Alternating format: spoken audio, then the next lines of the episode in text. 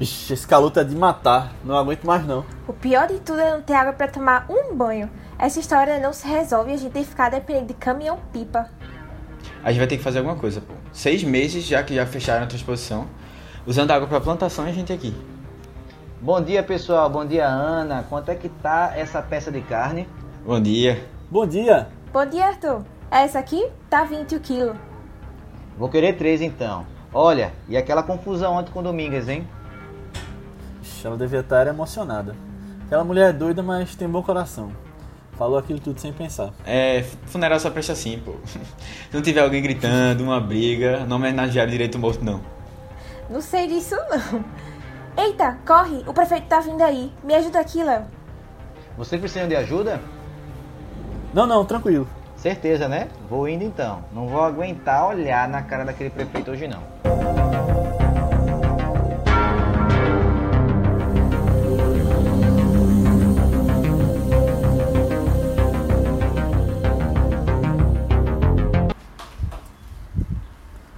Fala galera, bem-vindos a mais um Vice, nosso podcast de recomendação de filmes. Eu sou Leonardo Buquerque, tô aqui com o Matheus Cavalcante, E aí, pessoal? Aninha Guimarães, Oi, gente. e hoje a gente tá com um convidado super especial, que é historiador, mestre em história e com foco da pesquisa no cinema pernambucano, Arthur Lira. Olá, olá, tudo bom, pessoal? E a gente vai falar sobre Bacurau, que é um filme ah, recente, né, que levou essa questão do cinema brasileiro para fora e foi bem cultuado no ano passado, que está até hoje em discussão. E junto a isso a gente vai fazer também uma, uma linha do tempo da, da história do cinema pernambucano aqui, aproveitando a pesquisa de Arthur para falar um pouquinho sobre, sobre esse que é um, um dos cinemas que mais produz no Brasil, né? O cinema daqui do estado de Pernambuco. Então vamos começar. Eu queria, antes da gente começar, só lembrar da nossa parceria com a Telecine. O filme Bacurau está disponível lá no Telecine Play, então acessem, vocês têm, têm 30 dias de graça quando vocês entram no site. E o Telecine é bem legal porque a gente tem participado de algumas coletivas de imprensa, algumas entrevistas com pessoas da área aqui no Brasil. E primeiro foi uma entrevista que a gente teve com o Juliano Dornelles, que foi um dos diretores né, de Bacurau, junto com o Cleber Mendonça Filho, e a gente teve muitos insights legais saídos dessa, dessa entrevista. E também depois teve a entrevista com a Karine Teles, que é atriz, roteirista e diretora aqui do Brasil também, ela é do Rio. E em Bacurau ela é uma das forasteiras né, que chegam ali na cidade de Bacurau. Então, queria agradecer essas oportunidades da Telecine que vão agregar bastante para nossa conversa aqui. Mas e aí, gente? Começando por Arthur, o que é que vocês acham desse filme, Bacurau? Olá, Leonardo. Assim, o, o, o Bacurau, eu acho que o Bacurau ele, ele coloca, né, o cinema o cinema produzido aqui em Pernambuco, o cinema de Kleber Mendonça, do Juliano, em um patamar de celebridade, de discussões, né? A gente tem aí, é, é, só se falava em Bacurau, virou até meme na internet, né? Que, e aí, você já viu É. Bacurau? É, acho que isso, isso, isso é algo muito positivo do filme, né? Não entrando ainda na parte do, do próprio enredo, mas já falando um pouco, acho que eu não lembro de outro filme realizado aqui que tenha tido essa repercussão tão grande quanto o Bacurau teve. Então, assim, é uma coisa fantástica, porque o filme é para ser discutido, o filme é para ser comentado, o filme é para ser dialogado, né? A experiência fílmica não é só você sentar na sala de cinema, assistir um filme ou na sala da sua casa ou através das plataformas streaming. Não, o filme é pra gente dialogar, é pra gente conectar com o presente, é pra gente discutir, debater, dizer o que gostou, dizer o que não gostou, né? Eu acho que o Bacurau ele fez isso de maneira excepcional. Eu concordo completamente, completamente. É, e assim, minha experiência com Bacurau, no início, eu fui meio tarde, assim, nessa febre do filme. Porque eu não assisti logo quando saí nos cinemas, que eu acho que foi lá pelo meio do ano passado, né? 2019. Eu só fui assistir, acho que em dezembro ou novembro, quando tava passando no cinema da Fundação, depois de muito tempo, que era, era Bacurau e os filmes que estavam indo pro Oscar, eu acho. Alguns já estavam disponíveis e tal. Só que, por ter assistido num cinema menor também, cara, foi uma experiência incrível, assim, é, assistir esse filme lá. Porque a galera parecia tão unida, assim, sabe? tipo, ficava comentando altos alguns momentos, assim. E, tipo, eu não sabia nem quem é que tava atrás de mim, umas duas fileiras, mas tava conversando com ele assim, tipo, ah, meu Deus do céu, a pessoa entrando ali, tipo, parecia que todo mundo tava junto, tendo uma única reação. E, cara, foi incrível a união que teve, assim, lá no cinema. É, é muito bom esse filme, é muito bom falar sobre ele. Que bom que a gente trouxe, né? Uhum, concordo. Não, é, é esse, essa história de que Arthur falou de, de Bacurau ter sido um, um evento mesmo, né? Até hoje, pô, o pessoal tira onda, né, daquela placa do Se For, Vá na Paz, é, como um meme, assim. E aquela, tem outra cena também muito boa, que é aqui os dois... É, é o casal, né, que ele, ele fala pra uma das, das meninas que chegou, né, que é de fora dos Estados Unidos, se ela quer viver ou morrer. Aquela cena também é, é um, já é um clássico, assim, o pessoal tira muita onda da, da, do filme, né? Ele realmente ele cresceu, e eu acho que tem muito é, ele, ele é, um, é um filme que ele brinca muito, né? Entre ser um filme mais pipoca, assim, e ao mesmo tempo trazer várias discussões é, atuais e, e consegue, e, além de ser uma excelente produção. Sim, sim. Na verdade, tem, tem vários, vários, vários memes que. É. E é engraçado porque são, tipo, da população, assim, em geral, né? É, tipo, a mulher, quando o Lunga chega, a mulher falando, que roupa é essa? Ai, então, é muito bom, tem vários memes incríveis. Ou então tu tá de filme. ressaca, mulher. É. É, Tem- é, é fantástico os memes. Eu acho um filme muito legal também, que dá pra tirar muita coisa de discussão. É, é um filme interessante que. Ele não tem um gênero muito específico, né? A gente até pode entrar um pouco mais nessa discussão, mas ele tem elementos de terror, elementos de ação, que. De Western, né? lembram muito. É, de western, até é verdade. E é um filme que fala muito do Brasil, né? Não só atual, mas de sempre, né? Da colonização, tudo mais. E traz muitas discussões que. Principalmente ali na, nos discursos do início, né? No, no enterro de Dona Carmelita. E, por exemplo, com os personagens vindo do Sudeste e tal. É, eu acho muito interessante, mas eu tive uma experiência completamente diferente da tua, Aninha, quando eu assisti. Eu vi no cinema, é, um dos cinemas grandes daqui, que é o Cinemark do Rio Mar, é, e tava praticamente vazio, então não teve essa união das pessoas assistindo. Mas foi bem legal, eu lembro que eu fui numa tarde de dia de semana, porque eu tinha ido doar sangue logo antes.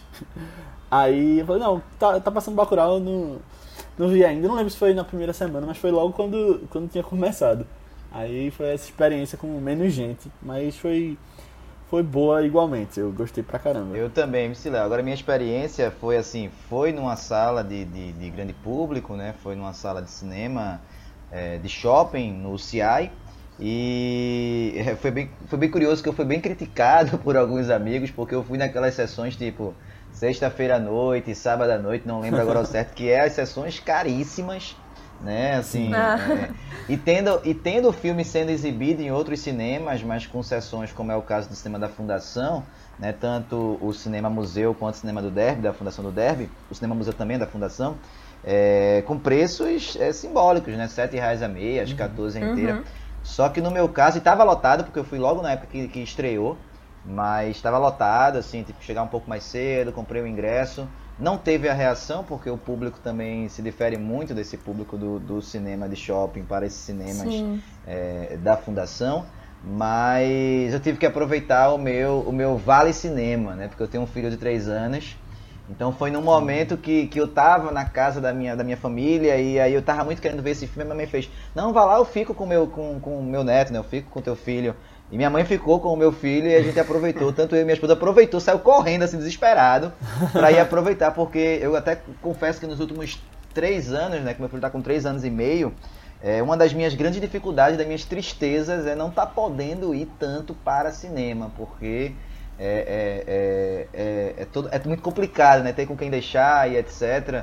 Né? É bem difícil, então eu tenho consumido muito plataformas streaming nesse tempo, porque quando ele dorme eu aproveito para assistir. E Bacurau marcou esse momento né, do, meu, do meu Vale Cinema, né? Tem casal por aí que aproveita Vale Night, no meu caso foi aproveitar um Vale Bacurau. O meu foi Vale Bacurau. Boa. É, mas daqui a um tempo, Arthur, tu vai tá gostando porque tu vai estar podendo levar ele pro cinema. Eu já tô fazendo isso, viu? Eu já tô fazendo isso, assim. Ah, a estreia do último do último é, Toy Story, né? Eu levei meu filho todo fantasiadinho. Ele não sabia nem o que era Toy Story, oh. mas eu oh. levei ele. Chegou lá na sala de cinema, todo feliz, dando legal para todo mundo. Tem até uma foto no meu Instagram, ele dando legal para todo mundo. Oi, oi, oi. Começou o trailer, e dormiu. Começou o trailer, dormiu. Eita. Dormiu o filme todinho, né? E eu terminei o filme lá, sempre emocionado com Toy Story. É, acho que eu, o, o, meu filho tá, tá sendo. Eu gosto muito de animação.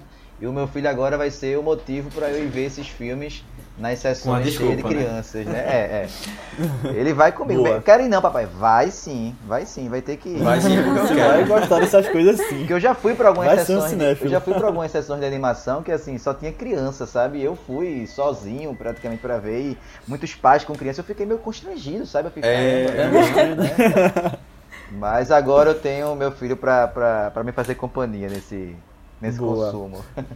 Só mais uma coisa com relação a isso do cinema específico, né? Eu lembro que antes de Bacurau estrear, quando tava tendo os trailers, aquele falatório todo, eu tava combinando com um amigo meu pra juntar uma galera e ir ver no Cinema São Luís. Ah, eu fui. Que eu acho que ia ser uma experiência gigantesca. Uhum. Só que aí acabou que não deu certo. No final das contas, eu acabei indo no, no shopping mesmo. Mas eu imagino como deve ter sido essa foi. Essa experiência, né? Aquele cinema gigantesco e tal. Foi uma gritaria. Aí, foi uma gritaria. Mas foi massa, foi massa. Eu lembro que meus, meus pais, eu fui com meus pais, né? Meus pais até ficaram achando um pouco estranho, assim. Porque e tem muitas cenas que realmente, assim, o pessoal se empolga, né? Que aquela hora do, do final, né? Todo aquela... Lembrando que tem spoiler no podcast. Não sei se a gente ah, chegou é, a dizer. Bem lembrado. Mas aquele... A gente não chegou não, eu ia dizer depois dessa primeira é, discussão, mas foi uma boa. Mas assim, é, aquele final lá que é morte o tempo todo, cada morte um grito, né, da galera. Parecia um, um é. jogo de futebol. pessoal, todo mundo muito animado.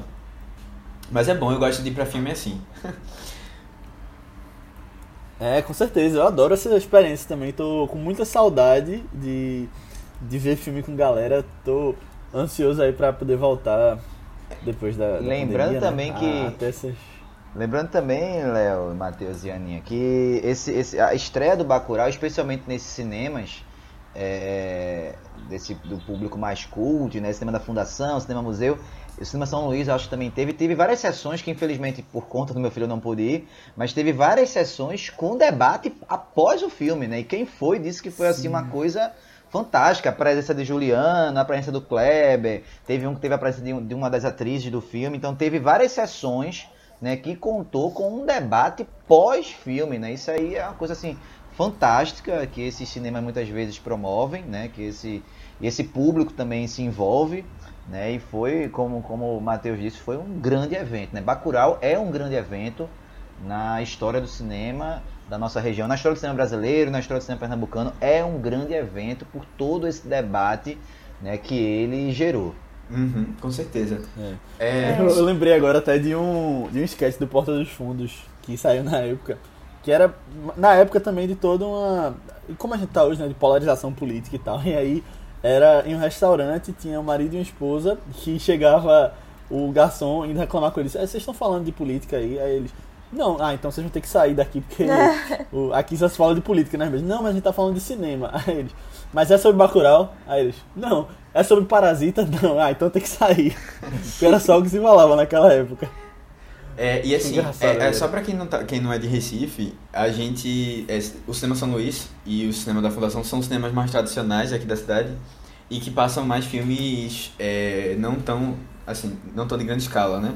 Filmes filme menores. Arte, filme é, filme, é, pronto. Que é, assim, que pode ser um, um é, tema mas aí a gente, gente pode discutir. entrar na discussão é. de que todo filme é arte. Não, mas assim, de, de qualquer forma, eu ia até, é, vou até questionar essa, essa, essa fala, porque o, o filme Bacurau me lembrou muito quando eu assisti um outro filme, que foi Amanhecer Parte 1. Que foi assim. Crepúsculo. Crepúsculo, é, de Crepúsculo. Que foi, que foi quando eu, eu fiquei muito impressionado com a torcida da galera, né? Assim, é, todo Não, mundo sério? gritando. Tinha gente que levantava pra. pra comigo, ficar... comigo foi Senhor dos Anéis, viu? Eu assisti foi, Senhor dos Anéis na estreia aí. no Réveillon, né? Acho que foi dia 31 de dezembro, assim. Caramba, momentos antes de Réveillon. E tipo assim, você falando, vocês estavam falando dessa questão da reação, eu lembrei muito, assim, porque. Eu não lembro agora, acho que foi o Retorno do Rei que estreou nesse dia 31. E assim, coisa de louco, assim. Cada Pronto. vez que, que Legolas e, e, e o Gimli, né, estavam lá é, contando quantos, quantos. É, é, quantos orcs eles matavam, era um grito da torcida, assim, que era Exato. uma situação E- muito parecida com o estádio de futebol. É, A verdade Aham. é essa, assim, eu frequento estádio também, é muito parecida, porque cada morte, Uhum. cada cena, né? Legra subindo ali no elefante, derrubando. Ah! Né? E, e- É, e- muito bom e isso. era complicado porque quando começava um diálogo logo depois você não conseguia entender nada, né? Eu perdia. Exatamente, exatamente. E aí, assim, é, é, é legal isso, é, porque, assim, é uma experiência muito de cinema mais comercial, pipoca e tal, que a gente vê, assim, que Bacurau trouxe, assim, pegou de- desse espírito e, conseguiu colocar lá. E aí, quando a gente vê, assim, tu comparou um pouco a diferença de público, né, desse tipo de cinema mais de shopping, mais comercial e tal, parecia que era a mesma coisa. No final das contas, assim, foi muito... é, Me lembrou muito essas outras experiências que eu tive. É, Eu acho que essa, É. essa divisão Eu- de blockbuster e filme arte é uma, é, uma, é uma divisão muito da torcida, sabe? Da torcida.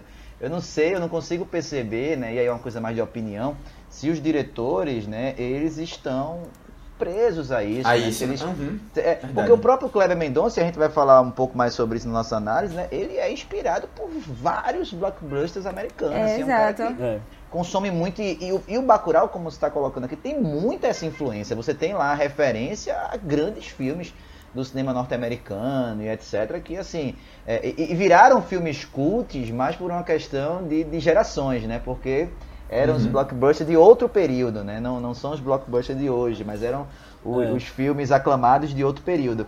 Então, talvez, acho que assim, quem, quem veste mais essa roupa, né? É a torcida. Quem veste mais a camisa do time é a torcida. E isso se reflete nos espaços.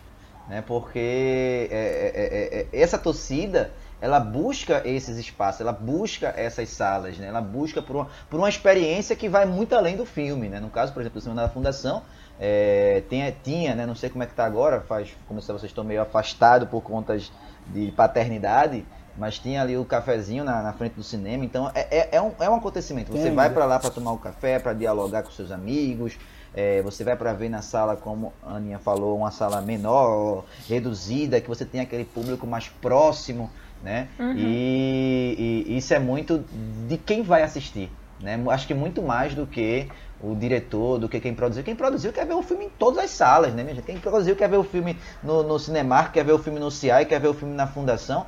Para ele é uma alegria imensa, né? Ver esses filmes Verdade. circulando em todas as salas. Então acho que essa, essa divisão, né, esse embate é um embate muito mais da torcida do que do time, né? Aham. É justo. É. Eu, eu queria só trazer uma outra experiência assim de gritaria em filme grande que foi no último Vingadores, Ah. Ultimato agora. Com Ah, certeza. sim. Aí, Meu amigo, quando, É. quando o Capitão América pega o martelo de Thor, eu acho que eu nunca senti uma emoção tão grande de tanta gente em volta, sabe? Nem quando o Brasil faz gol. Foi um negócio absurdo. E eu lá no meio gritando também. né?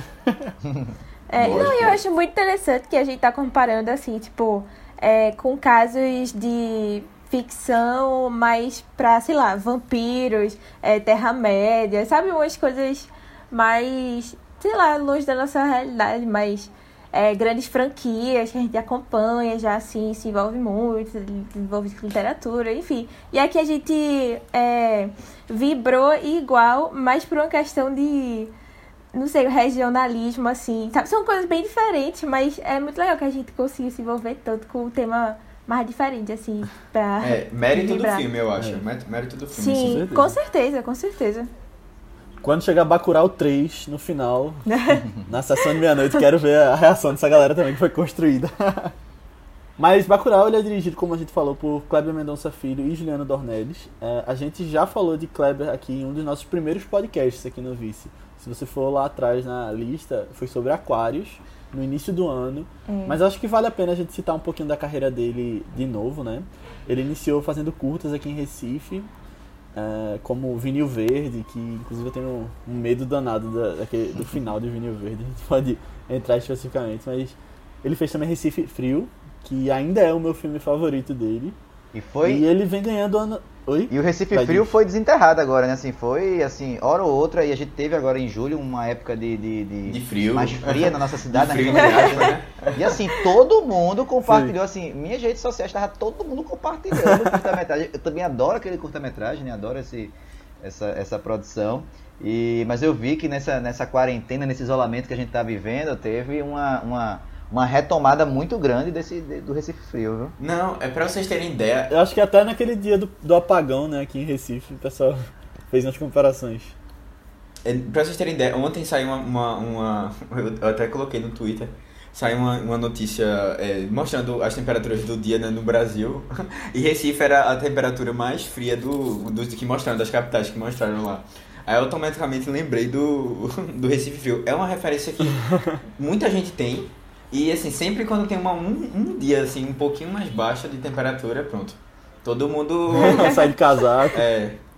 Ah, também teve aquela discussão sobre as temperaturas das regiões do Norte e Nordeste, né? Que o, o ministro da Saúde, então interino ministro É. da Saúde, ele Isso. comentou. Ah, verdade. E, e quando comentou, ah, não, porque aqui, ó, na região aqui do hemisfério norte, é, a gente tem um outro clima, e aí o pessoal começou a compartilhar, né? É, é, é, é, Ah, foi umas fotos de neve, falando que tava no, Não, e no verão. pegaram no do, do, do, Nordeste. do curta, né, também. É, aí foi, foi, foi aí que retomaram mesmo esse, esse filme também.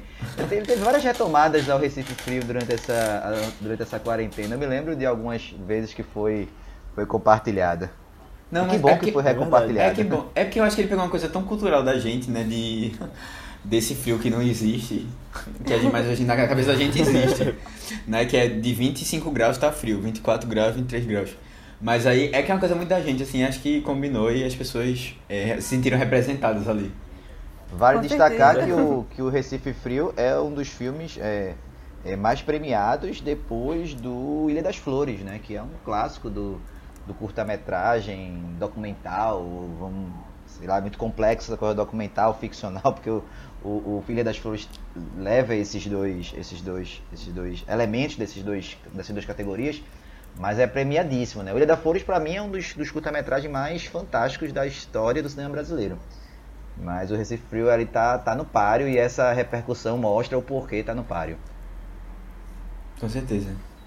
Inclusive, ele tem a parceria com a Aria de Itamaracá, né? Que, que volta agora em Bacurau pra fazer uma personagem. É bem lembrado. Ah, é verdade. Meu Deus, velho, é ela. E eu é? ela eu Ela tinha- faz quem? Recife Frio? Ela, ela faz aquele. Não, a Recife Frio eu não lembro.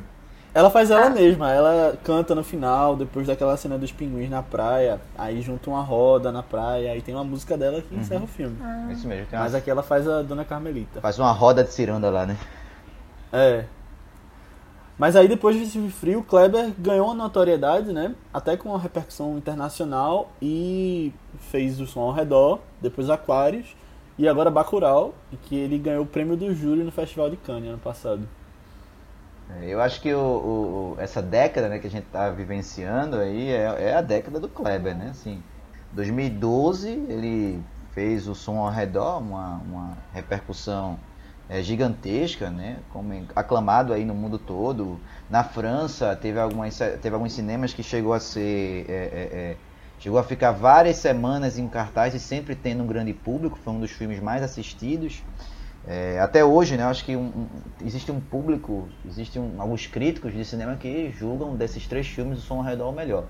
né? E aí logo depois a gente tem o, o- logo depois não, três, quatro anos depois a gente tem a realização aí, o lançamento em 2016 do Aquários, né, que também estava ali, te- teve uma ligação política muito forte, né, no Aquários, Exato. é, do contexto da cidade do Recife, para quem não é da, da cidade, né, a questão da, da, da construção de prédios e etc, né, o, o em locais Estelita, históricos, né?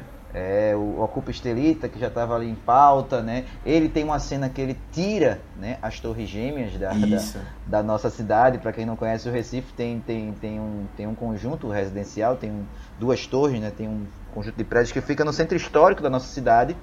Né, e é assim, é algo que destoa da paisagem. E ele tira, né, com efeitos gráficos, tira essas duas torres. Então teve essa questão política dessa, dessa, dessa luta imobiliária, que é o, próprio roteiro do filme. O roteiro do filme vai falar sobre isso. Uhum. Né? E para além disso, né, quando foi indicado em Cannes, ele levou aí para Cannes né, a, a- a denúncia do, do golpe parlamentar da presidenta Dilma Rousseff, o que gerou para o que gerou uma repercussão mundial, né, tanto no campo político, mas quanto da atenção para o filme.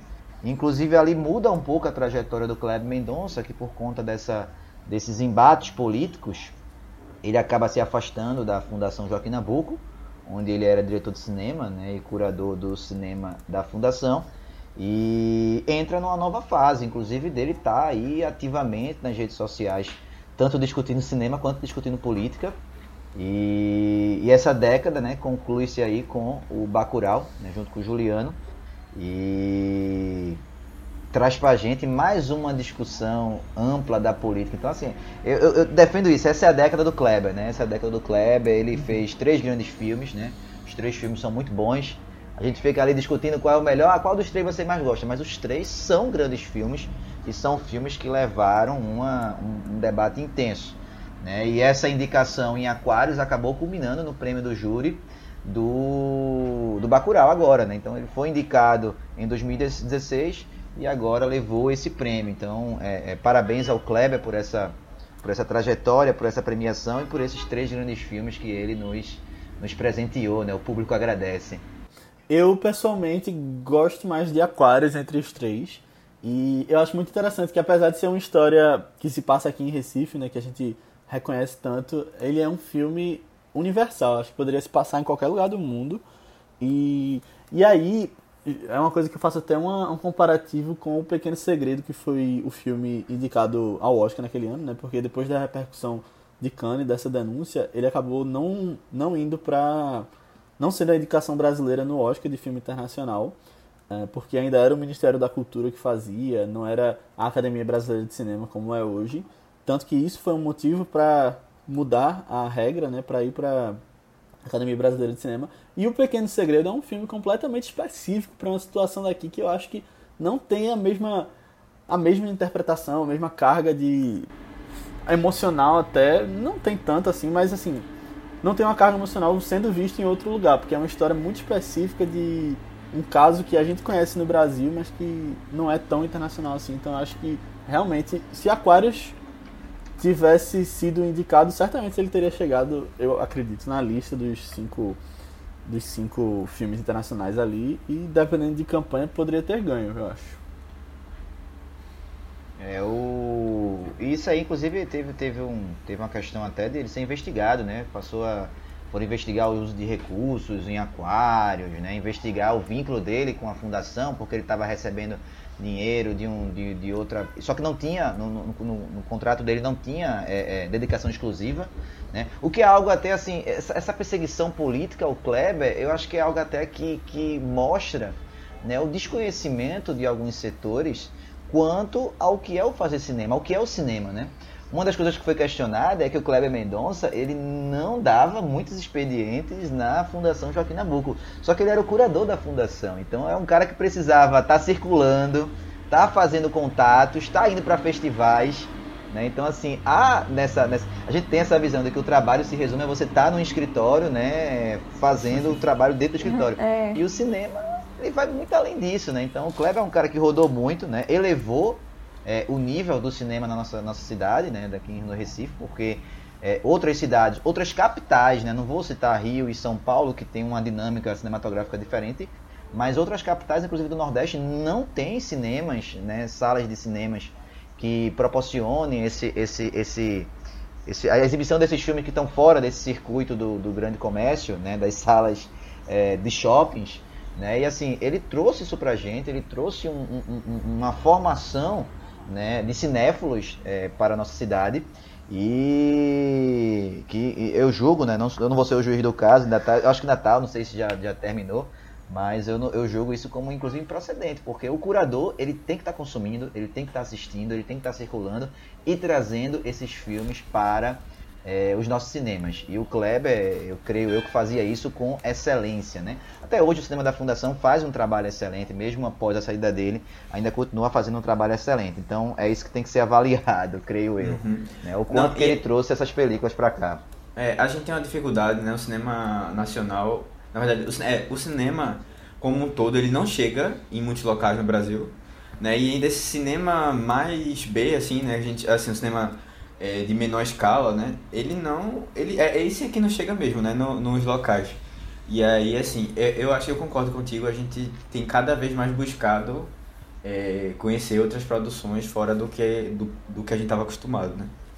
Muito por conta disso também, de, de da gente se, se ver representado né? É, em outros locais. Mas assim, como a gente está falando desse cinema feito em Pernambuco e dessa importância perante o Brasil como um todo, né? A gente sabe que o cinema pernambucano tem uma história gigantesca aí e muito por isso a gente chamou Arthur também, que a pesquisa dele é direcionada para esse cinema no século XX. Então eu queria abrir aqui uh, a oportunidade de Arthur trazer um pouco dessa história para a gente. É, eu queria começar falando um pouco sobre esse cinema realizado em Pernambuco e aproveitando a deixa do que a gente estava comentando sobre o trabalho de curadoria do Kleber junto à Fundação Joaquim Nabuco. Lembrar também que ele foi é, crítico de cinema, né? começou aí a sua carreira escrevendo textos é, sobre cinema na sua página, o Cinescópio, e que inclusive aparece também na, como produção do filme Bacurau. E lembrar que a experiência do cinema é muito mais do que o filme em si. Né? A experiência do cinema, esse debate sobre. A gente está fazendo cinema aqui agora, debatendo os filmes. Né? Isso é cinema. Cinema é crítica, cinema é diálogo, cinema é ir para a sala assistir o filme. Então, é, é, é, a história do cinema em Pernambuco é muito ampla porque tem todas essas, essas variáveis. E veja o quanto que o Kleber ele, ele aprendeu a fazer cinema, escrevendo sobre cinema, aprendeu a fazer cinema sendo curador de uma sala de cinema, né? E talvez essa, essas experiências dele proporcionou, né? Essa, essa habilidade ou proporcionou um, uma bagagem para produzir três grandes filmes, como é o caso do Som ao Redor, Aquários e Bacurau, respectivamente. É, o cinema pernambucano ele é famoso por seus grandes ciclos. Né? O cinema pernambucano ele tem ali alguns ciclos que se tornaram reconhecidos é, nacionalmente, tornaram-se reconhecidos numa história, numa tradicional história do cinema pernambucano. É, mas eu, inclusive, durante a minha pesquisa de mestrado, doutorado, eu, eu tento quebrar um pouco essa ideia de ciclo e mostrar o que teve fora dos ciclos. Né? O cinema pernambucano, a gente sempre começa a falar muito sobre o cinema pernambucano com a década de 20, com a produção de filmes silenciosos. No campo do ficcional, né, ficou muito conhecido a empreitada da, do ciclo do Recife, o ciclo do Recife que era um ciclo de cinema mudo desenvolvido aqui, de cinema silencioso, desenvolvido aqui na capital, que é, um grupo de cineastas, que na época não eram cineastas, era um grupo de amigos, né? começaram a querer fazer cinema e querer fazer cinema seguindo como o modelo é, estético cinema americano. Então, ó, vamos fazer filme, bora, bora, bora. É, todo mundo se ajudando ali, num conceito que depois, inclusive, eu vou retomar, que é um conceito da pesquisadora Amanda Mansu, que é o conceito de brodagem. Ela fala muito isso para falar sobre o cinema da década de 90, mas eu creio que essa brodagem já existia desde o ciclo do Recife. Então o Edson Chagas, o Gentil Ruiz começaram a querer produzir filmes, né? É, compraram equipamentos de uma produtora que já existia aqui em Pernambuco, a, a Pernambuco Filmes, que foi fundada por dois italianos, o J. Cambieri e o Hugo Falangula, que haviam trazido essas câmeras de fora do Brasil.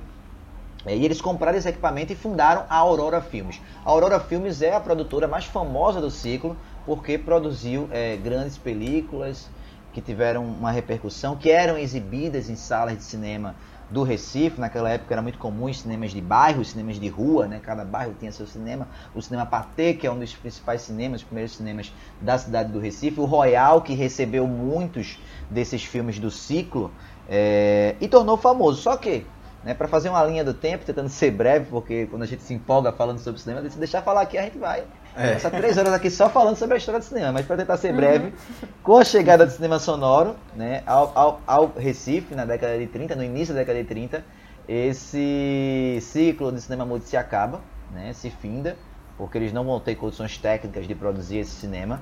E, e aí a gente vai ter um cinema centrado na produção de documentais. Documentais e cinejornais, porque é uma discussão se cinejornal é documental ou não. Lembra que eu estou falando da década de 30 e 40, que é uma época que não tinha é, televisão, aqui no Brasil. Então é uma década em que os noticiários tele, eh, audiovisuais eram reproduzidos através de cinejornais, que eram películas exibidas antes dos grandes filmes nas sessões de cinema é, das grandes salas. Então muitos é, é, cinegrafistas pernambucanos começaram a produzir esses curta-metragens, cinejornais, muitas vezes em encomenda para o governo, né? E aí tem um papel importante aqui em Pernambuco, o Agamenon Magalhães, que era interventor estadual é, nomeado pelo Getúlio Vargas durante o Estado Novo, e o Agamenon encomendava vários tudo que ele faz, toda obra que ele fazia, ele encomendava esses cinegrafistas para filmar. Né? A gente tem a inauguração, por exemplo, da Avenida Caxangá, na década de 40, sendo filmada pelos por esses é, cinegrafistas. E essa experiência de fazer cinejornais é que vai permitir uma sobrevivência do cinema pernambucano e vai culminar em 42 na realização do primeiro longa-metragem ficcional sonoro do norte e nordeste do Brasil, que é o Coelho Sai, produzido pela Meridional Filmes, que é essa mesma produtora que fazia filmes para o Agamenon, né? E aí o que, é que acontece? O filme foi um fracasso, né? Circulou nacionalmente, mas foi um fracasso, foi muito ruim, né? O diretor da, da... Tem até alguns críticos que falam que o diretor da falam posteriormente, né?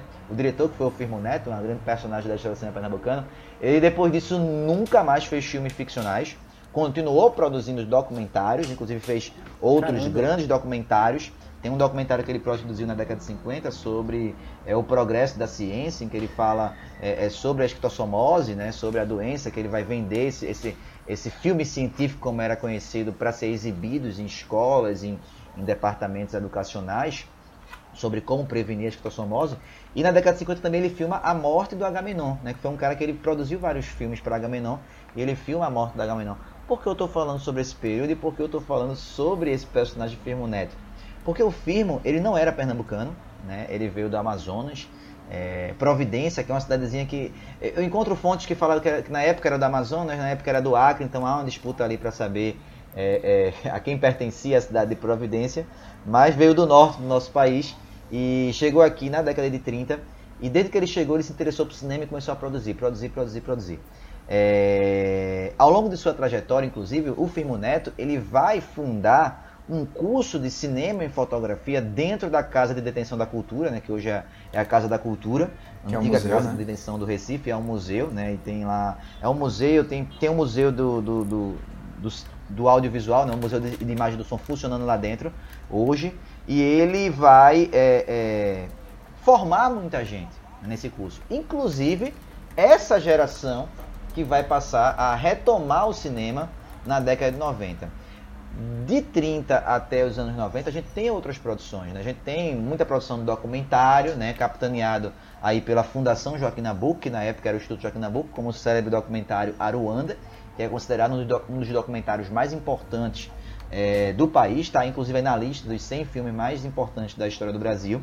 É, e a gente tem, logo depois dessa produção da década de 60, 70, ligada ali ao cinema novo, ligada a um cinema crítico, a mostrar o Nordeste, né? aquela representação do Nordeste, da seca, da aridez, a gente vai ter o Super 8. Muitos desses, desses personagens que participaram desses documentários, ou discutiam esses documentários, porque também na década de 50 a gente tem o crescimento da atividade cineclubista, e a atividade de cineclubista e de crítica vai ser muito importante para um, um olhar sobre o cinema. Essa geração que participava de cineclubes, essa geração que estava escrevendo textos é, críticos nos jornais da época, vai desenvolver o ciclo do Super 8.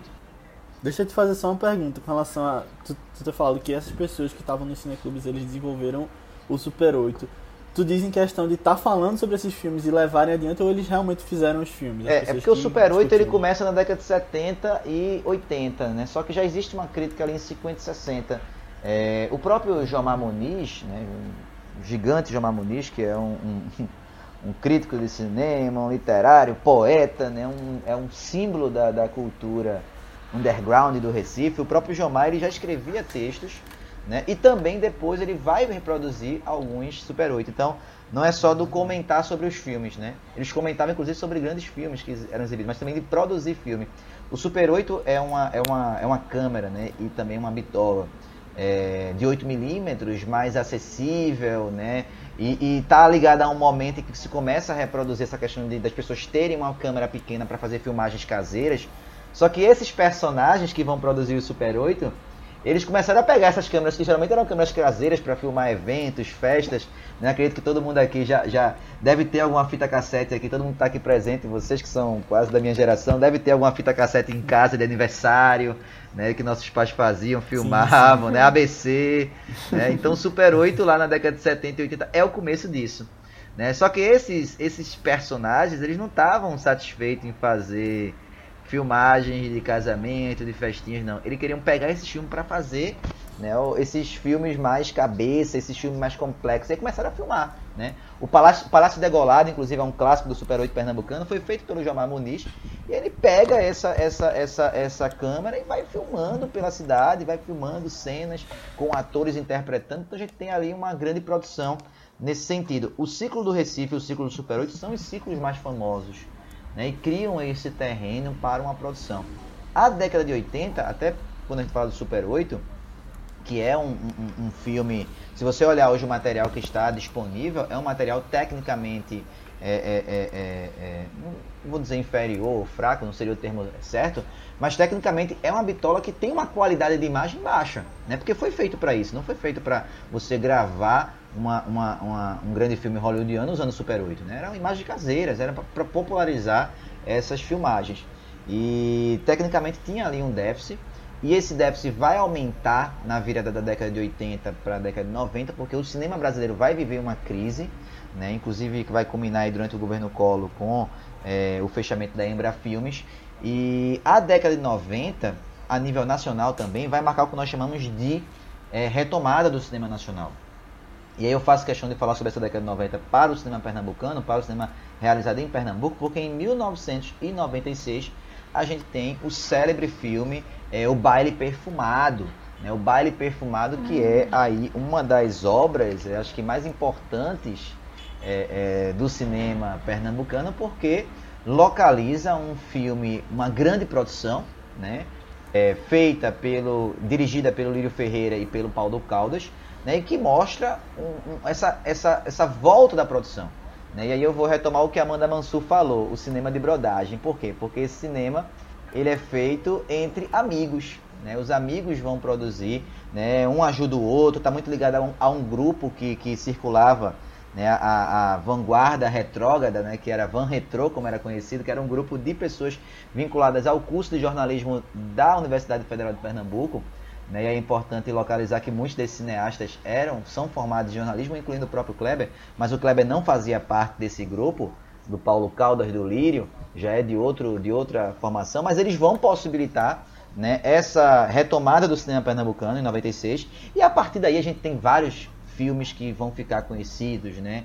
O Amarelo Manga, Febre do Rato, né? que conta com o trabalho de diretores excelentes, muito bom, tecnicamente os caras são muito bons, que conta com o trabalho de atores excelentes também, né? Aí, aí eu falei do Febre do Rato, né? O Irandi Santos que também participa de alguns dos filmes do Kleber, né? Uhum. O próprio Aquários e o Som ao Redor. Senti falta do, do Irandi né? no Bacurau. porque é uma figura já, assim, e é um ator fantástico, né? Claro que eu senti falta não, porque existem grandes atores também em Bacurau, mas é, é, é, é, a gente acabou pegando a imagem do, do, A imagem do cinema pernambucano está associada à, à cara do Irandi Santos, né? E... É, Irandi e Kleber são como se fosse Scorsese e De Niro, né? É, é há uma relação Dessa ali, geração.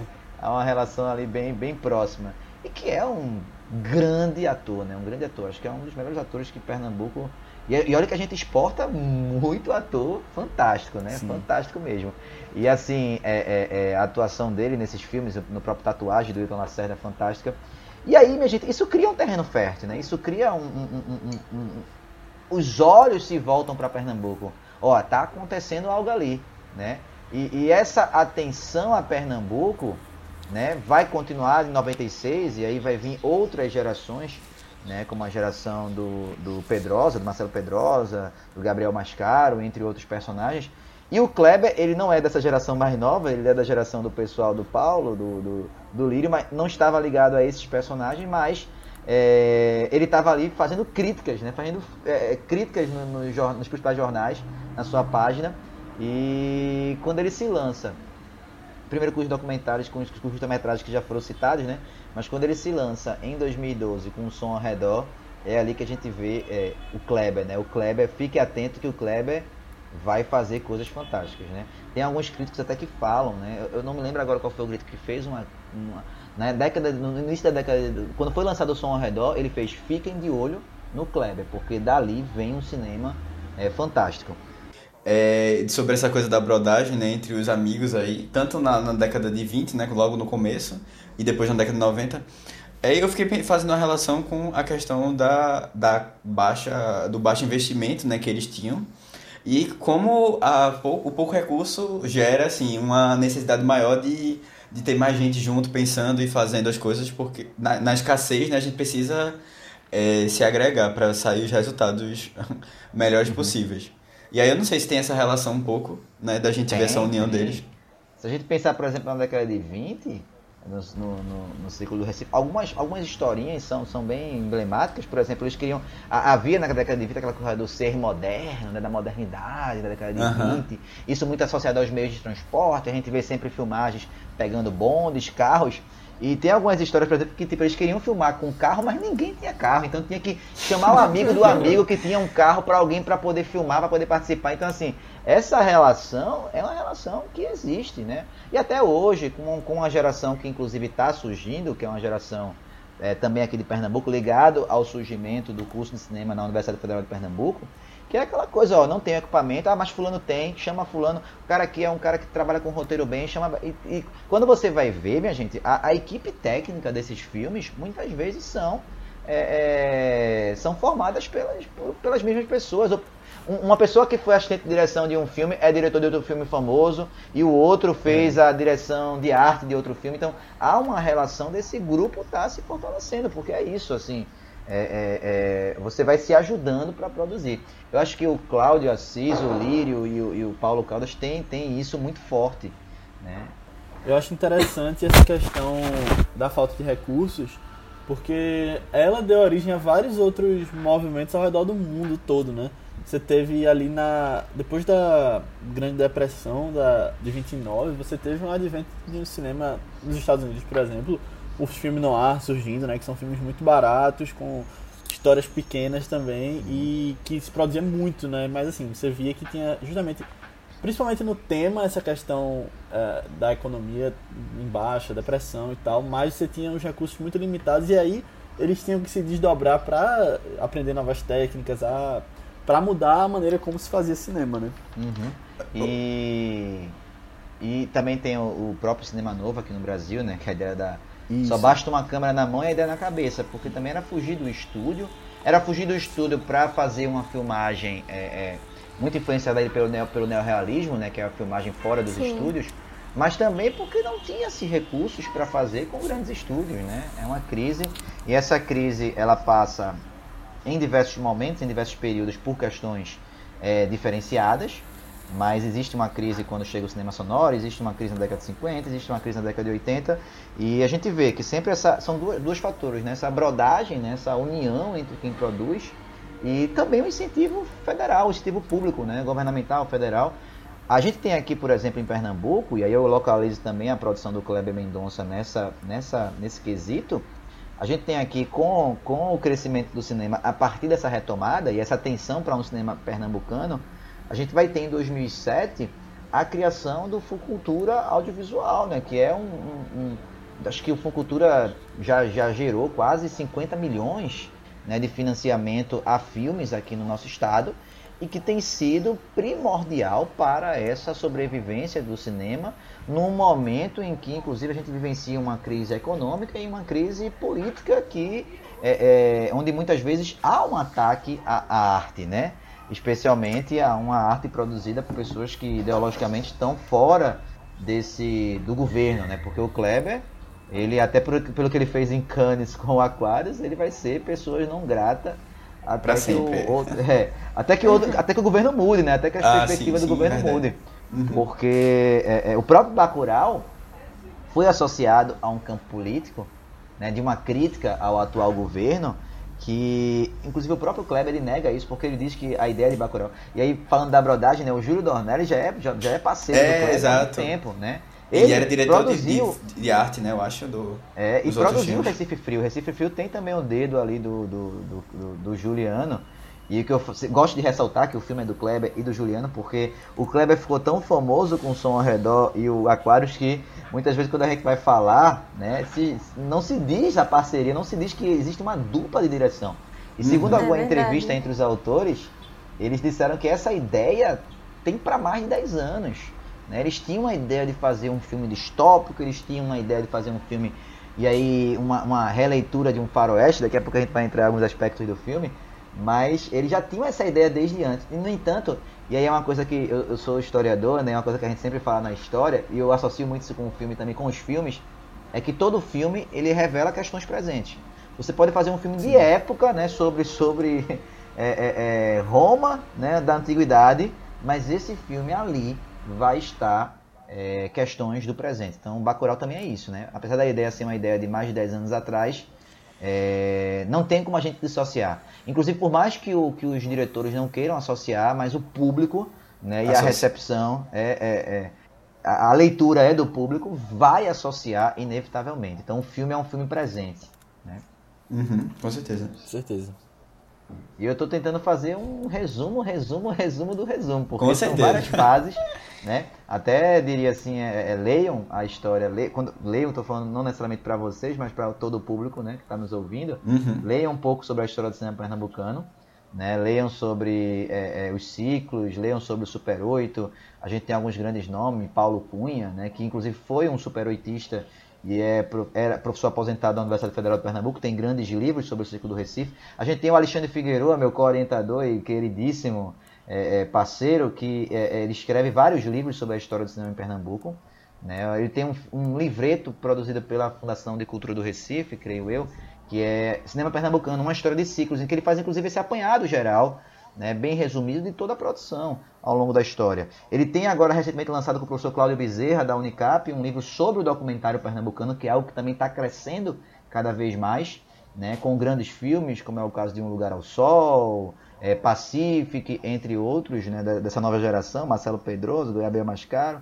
É, e né, também recomendar esses, esses pesquisadores, como é o caso da Amanda Mansur, que tem falado sobre esse é, ciclo, o Arthur. sobre essa nova produção, né, a produção mais contemporânea. Eu, particularmente, sobre a produção contemporânea, eu sou um espectador.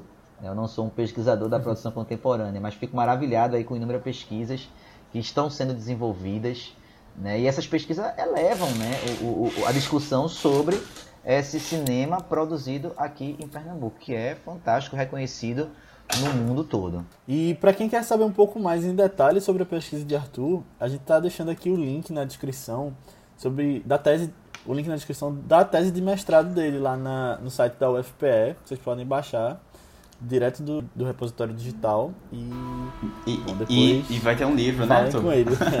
aí vai, vai sair um livro aí, estou no processo de produção, vai sair um livro. O Estado sobre as Lentes, né, que é o título também da dissertação é, a cinematografia em Pernambuco durante o Estado Novo, que eu vou justamente analisar essa produção de 30 e 40 e essa sobrevivência de um fazer cinematográfico dentro dessa produção de cinejornais.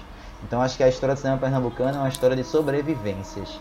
Né? E a gente resistiu, vai continuar resistindo, né? É, sempre e com grandes nomes, com grandes personagens e com grandes filmes, como é o caso de Bacurau. É, sobrevivência é. e Bacurau tem tudo a ver, né? É. É, completamente filme de resistência. É, esses filmes todos, é, esse material que tu citou, são materiais que conseguem, são disponíveis hoje de fácil acesso assim para todo mundo pela internet? Como é? Então, a minha pesquisa, ela tem sido foi feita no mestrado sobre a década de 30 e 40 e é um, é um material de difícil acesso, dificílimo, porque é, boa parte da produção que está no Recife é, não tem acesso ao público, porque a gente tem aqui no Recife a chamada Filmoteca Alberto, Alberto Cavalcante, que funciona dentro do Teatro do Parque. O Teatro do Parque está fechado aí há um bom tempo, né, passando por reformas. E por conta da reforma, esse material foi levado para o Museu da Cidade do Recife. Né, e está lá salvaguardado, mas não tem acesso, porque é um, um material em película, de difícil reprodução, de difícil manutenção, então a gente tem essa dificuldade de acesso.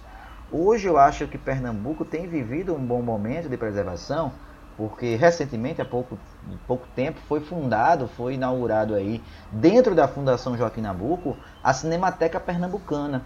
E a Cinemateca Pernambucana, ela tem um conceito de cinemateca que é o conceito de digitalização.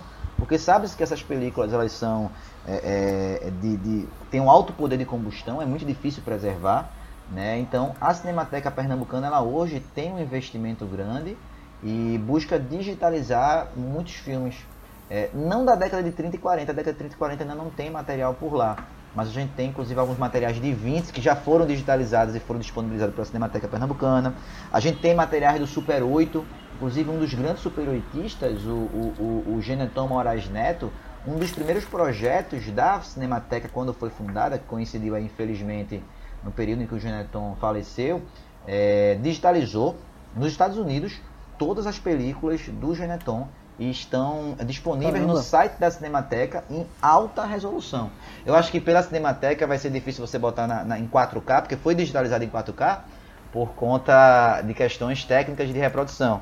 Mas lá você tem esse material. Né? Eu vou até deixar o link aqui com vocês para quem quiser compartilhar. Entre tantos outros filmes. Então a gente está começando a pensar a preservação audiovisual aqui em Pernambuco. E tem pesquisadores também destinados a pensar tem pesquisadores também destinados a. A Cinemateca, inclusive, tem um trabalho que é um trabalho não só de preservar os filmes, né, mas também roteiro, figurino. Né? O figurino de tatuagem foi doado para a Cinemateca. Você pode visitar lá.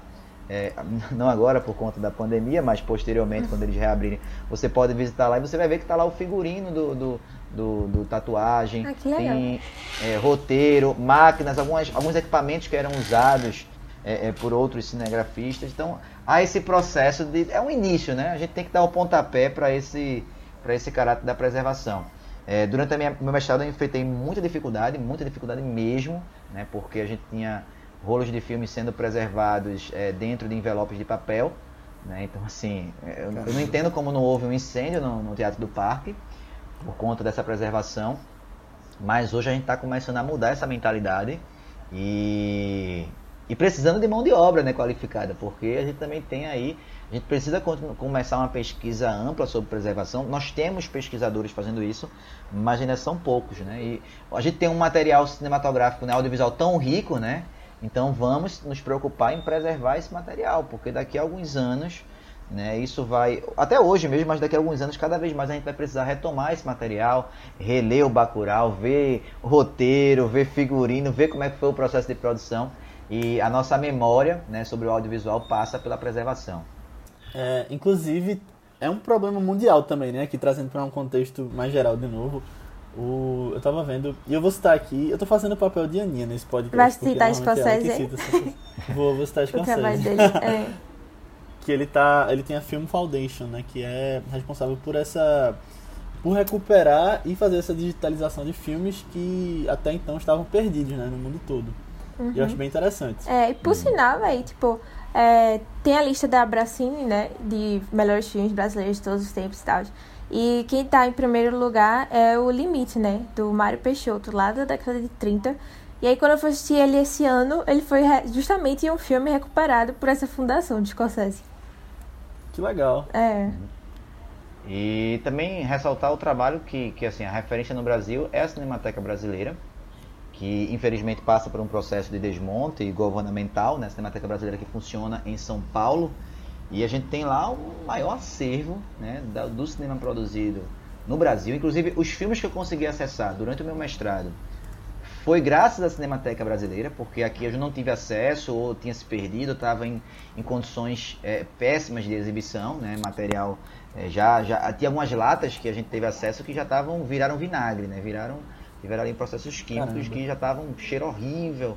Então, assim, o que eu consegui produzir, e isso eu falo na minha dissertação, o que eu consegui produzir foi graças à Cinemateca né, e ao material que tem sido preservado lá.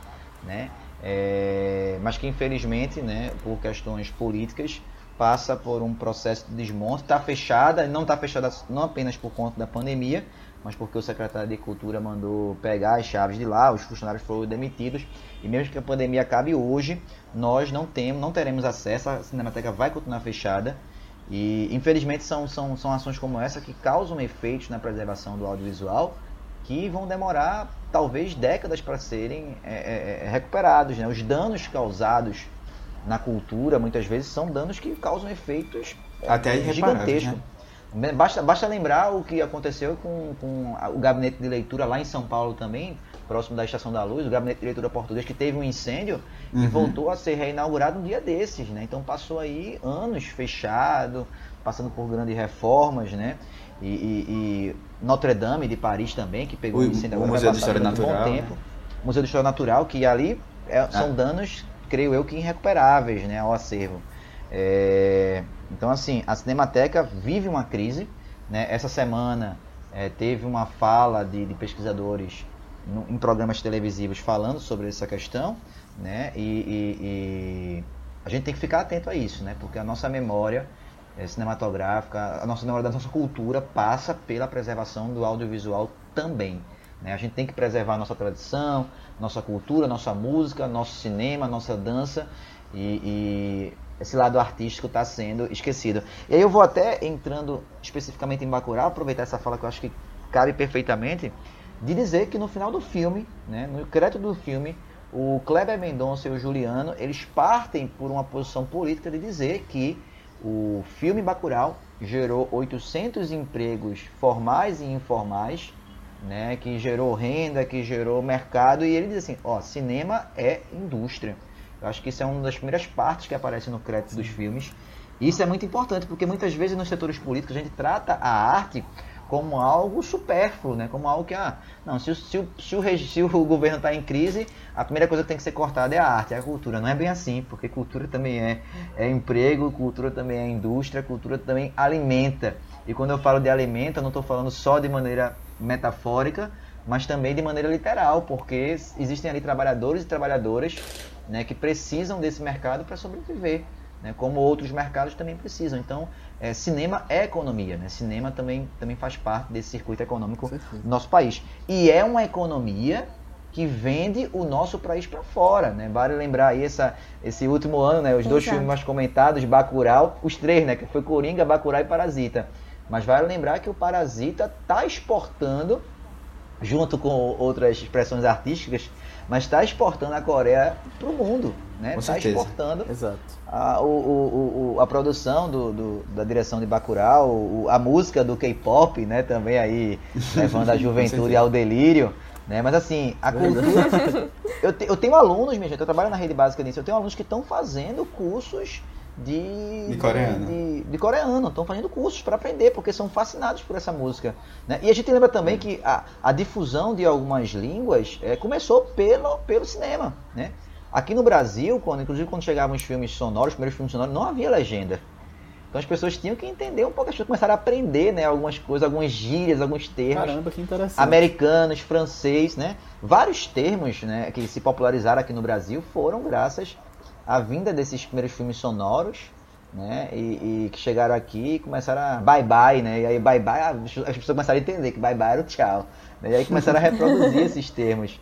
É, é, é... Que legal. E alguns cinéfilos, né, começam a aprender francês também por causa do, do, do, do cinema francês, né, reconhecido.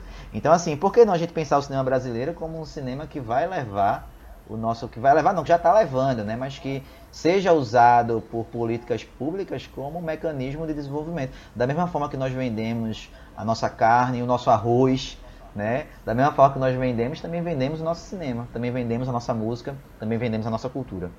É, é um pensamento que a gente tem muito Exato. aqui, né? De é, cinema como um negócio que precisa ser incentivado e que pode trazer muito resultado positivo. Uhum. Pois é, e tu falou da Coreia do Sul, eu acho bem interessante que você, se você for olhar direitinho, você tem ali claramente nos últimos anos uma produção crescendo e eles ligando mais para isso, né? Eles querem até é, criar a Hollywood asiática lá, né? Com os novos tipos de, de filmes. E são filmes. Que já é a Índia. E assim né? como eu citei com Aquário, não, então, a Índia é gigante em produção, mas eu acho que a Coreia tem. Tem, cres... hum... tem assim, buscado, né? Não, não, eles têm. Eles têm um diferencial que eles fazem. Eles são muito bons em exportação. Uhum. Eles, é, têm, eles têm criado filmes até universais, né, como foi o caso de Aquários, que eu acho que Aquário, muitas vezes Parasita, falta. Né? Não, falei de Aquários mesmo, e Parasita também. Aquários é porque eu citei isso em comparação com Pequeno Segredo, que foi o filme daquele ano que foi sim, pro. Sim, sim.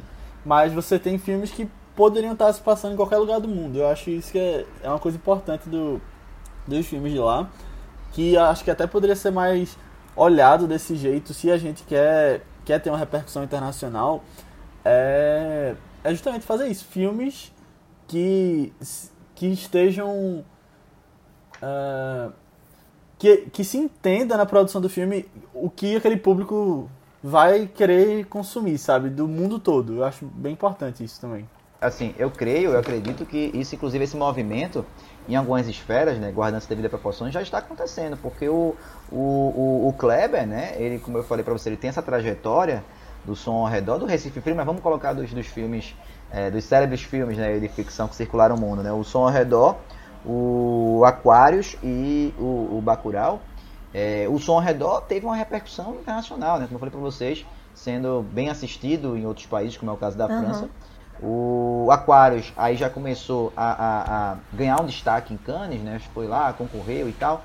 E o Bacurau premiado, né? Ganhou o prêmio Júri de Cannes. É. Então, assim, é, a gente está fazendo esse mesmo processo também. Agora, qual é a diferença? É que nós não temos, né, em alguns setores, um investimento público da difusão dessa nossa produção.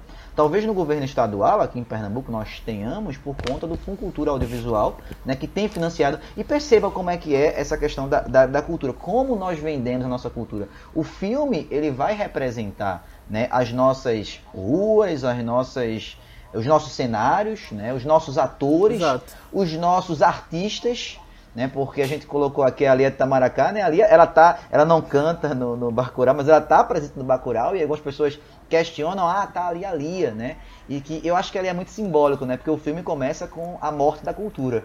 Porque a Lia é uma das, das, das, das grandes representantes da cultura pernambucana, né? E aquele cortejo ali, eu tive uma sensação, né, de, claro, que assim, a visão de quem é daqui, porque conhece a Lia, porque sabe que, o, a, o simbolismo que a Lia de Tamaracá tem pra gente, a, a personagem da Carmelita, e ali teve, não, acho que não foi uma escolha é, é, por acaso, sabe? Escolher Lia de Tamaracá para fazer aquela personagem, não, não é uma escolha por acaso. E se você reparar, ela aparece depois no filme. É, no né? final, né? Como é. uma... Eu não sei se já rolou aí o alerta de spoiler, mas ela aparece depois, assim, já, como uma já. imagem, né? Então é, é, é, é, é uma questão ali de localizar a cultura pernambucana. Né? Eu, eu, só para contar para vocês uma experiência que eu tive, ano passado eu organizei um evento na Universidade Federal de Pernambuco, que foi o Simpósio Nacional de História, que foi sediado no Recife, e hora ou outra estava circulando com algumas pessoas que vinham de várias partes do Brasil e do mundo, e a gente às vezes passava, participava do congresso, saía para jantar, né? e na volta eu estava levando o pessoal para os hotéis e etc, alguns colegas e algumas pessoas que vinham, inclusive de São Paulo, estavam levando né, alguns colegas de São Paulo e uma pesquisadora de Portugal que veio para esse evento. E o pessoal começou a comentar sobre o cinema pernambucano e etc. E a pesquisadora comentou que queria muito ver o edifício Aquários, né? Que não é o ah, edifício ah, sim, Aquários, sim, sim. né? É um nome fictício. Aqui existe o prédio... É Ocean, Oceania. É Oceania. É. E como é. eu estava, inclusive, vindo da, da, do centro do Recife, eu fiz um retornozinho e, e levei para ver, ainda que de noite, levei para ver. Porque as pessoas queriam conhecer, as pessoas queriam ver, né? Caramba, as pessoas gostaram tanto do filme que queriam ver. Torna-se um ponto turístico, minha gente. Torna-se um ponto turístico.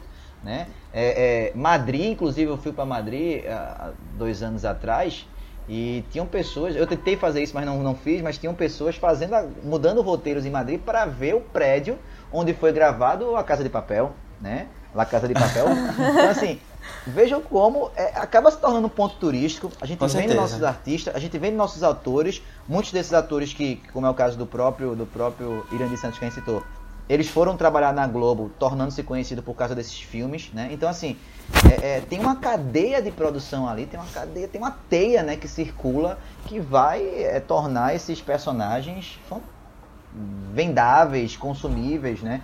Quando eu falo da música, muitos desses artistas pernambucanos fazem trilhas sonoras é, é, para esses filmes. Né? No caso do Bacurau, não. O Bacurau foi feito pelo, pelos irmãos, acho que Matheus e Tomás Alves, né? que são caras que estão produzindo trilha sonora de filme de maneira excelente. Né? Então, assim, é, é, é um mercado e a gente precisa valorizar esse mercado e entender que esse mercado ele vai gerar lucros para além do que a gente imagina. Uhum. Perfeito. E uhum. é muito importante também para vender o turismo né, da cidade, do estado. E eu tava. Eu sei que em Los Angeles, por exemplo, tem você tem tours guiados pelas locações e tem lugares onde foram filmados diversos filmes que ficaram famosos. Isso aí é, é muito possível de ser replicado, né? Só ter um. É, assim, eu. eu se atentar para isso. Eu, eu, tem essa fala, né, de, das pessoas que estão vendo de fora e que vêm para cá. É, buscando né, encontrar tudo isso, mas eu, eu lembro quando eu assisti o Som ao Redor, uma coisa que ficou muito impressionante, assim, é, foi eu ver locais que eu conhecia lá. Logo que isso não era comum, eu não, eu não tinha tido essa experiência. E assim, eu, eu tinha o quê? 10, faz, faz 8 anos, né? Eu tinha uns 15 anos, mais ou menos, 16. E assim, é, eu, eu fiquei muito impressionado com isso. Foi uma coisa que ficou na minha memória, assim, do filme. É, tá lá e ver aquelas coisas, eita, será que eu já passei por aquela rua, sabe? Será que o. Ah, não conheço alguém que mora ali perto. E assim, isso, é, você se vê representado, eu acho que tem um impacto também muito positivo. Matheus, tu, tu roubou minha fala, porque quando o Léo tava falando isso, eu ia dizer justamente isso, mas eu vou além, viu, Matheus? Eu morei numa das ruas próximas dali. Então, Olha assim, aí. é uma. E meus avós, minha, meu avô, na verdade, que minha avó já é falecida, mas meus avós moravam lá, né? Moram lá, no caso, meu avô ainda mora lá. Então, assim, é, é, há uma. Há uma há uma, uma identidade, né? Quando a gente se vê. Né? Isso, inclusive, é, é, já puxando para essa questão, isso, inclusive, é uma crítica que, se, que foi feita pelo professor Durmal Muniz ao, ao Kleber, porque ele, ele, ele meio que se afastou né, dessa coisa do cenário, porque o Bacurau é meio um ambiente, uma ambientação fictícia, né? E, e no, no som ao redor e no Aquários, a gente tem muito essa imersão pela, pelas ruas que a gente conhece, né, pelo cenário Uhum. urbano, pelo prédio que a gente sabe que não é Aquários, mas a gente reconhece que é Oceania, que inclusive vale ressaltar, se aqui tivermos pessoas que não conhecem a cidade do Recife, é um dos poucos prédios, é um dos poucos edifícios que tem só dois andares na, na, na orla de Boa Viagem, né? É, é, é, então, assim, é, é, é, a história do filme é a história da orla do Recife. Uhum, né? Então a gente se identifica com essas ruas, com essas passagens, com esses prédios, com esses barulhos dos prédios. Né? Eu, eu, eu, eu tô morando agora num, num lugar que inclusive é muito barulhento e reassisti som ao redor um dia desse. e, e eu comecei a perceber que realmente existe um som ao redor para quem mora nesses centros urbanos que tá a todo momento, né? Pra gente agora aqui é o carro do ovo, né? Quem tá fazendo aula virtual sabe. É, É, é, tá presente. A bandeja de ovos É. com 30 ovos. É incrível, porque tá pre- é onipresente a bandeja de ovo em toda a região metropolitana do Recife. Eu não sei se outras cidades. Economize comprando e compra economizando. isso. É a mesma gravação. Mas eu já percebi que é diferente porque os valores são diferentes. Viu? Tem uma inflaçãozinha aí. Tem, Ah, aluno, é. meu, tem aluno meu que mora em bairro que é 12 reais. Aí tem aluno meu que mora em outro bairro que é 8. Já percebi isso, que tem uma inflação no preço do ovo. O pessoal é esperto. Mas eh, tem até uma história interessante que vocês citaram o som ao redor. Na época que o filme estava sendo produzido, na verdade um pouco antes, é, na casa da minha avó, ela mora em casa ainda, é, na casa da minha avó estava se filmando um filme do lado, na casa vizinha. A gente não sabia o que era e quem era. E aí quando foi anunciado o som ao redor a gente, e viu que tinha casas e tal, a gente falou, caramba, será que, é, será que foi filmado aqui do lado? A gente não sabe. Aí depois o filme saiu e a gente viu que não era. Ah. Aí ficou essa, esse suspense. Foi de- quase, não, foi de quase. achar que era. Foi quase. Boa. Mas eu, a gente falou dessa questão de preservação cultural e tudo mais, e eu gosto de uma fala no final do filme, que ele coloca de uma forma criativa, depois daquela batalha toda no museu e pelas ruas da cidade, uma das personagens eh, fala quando estão limpando o museu, né, pra deixarem aquela parte da história ali, deixarem na parede, né, não limparem a parede É. não tocarem. Acho muito interessante esse comentário que, que eles fazem. E, e é engraçado porque é a parede, né? Então tem, tem um. Eu acho que o filme, o filme é fantástico, a gente pode até falar sobre alguns simbolismos, né? Eu, eu, eu, eu já eu assisti duas vezes, mas reassisti para conversar com vocês, porque toda vez que a gente assiste é outra experiência. Uhum, e óbvio certeza. que eu agora assisti com uma olhada e ficar atento aos símbolos. E eu percebi que o filme ele tem assim símbolos toda toda toda toda cena, né, tem um símbolo. Né? Existe um simbolismo ali e um, e um discurso político também. No caso, o discurso político, apesar do, do Kleber e a Juliana negarem, eu sinto como espectador. E essa questão da parede eu tenho notado isso também, né? Que assim, o que está no chão, o que a gente pisa pode apagar, mas assim, pode tirar, pode limpar, né? Mas deixa na parede. É a imagem do retrato na parede que se eter- se eterniza, né?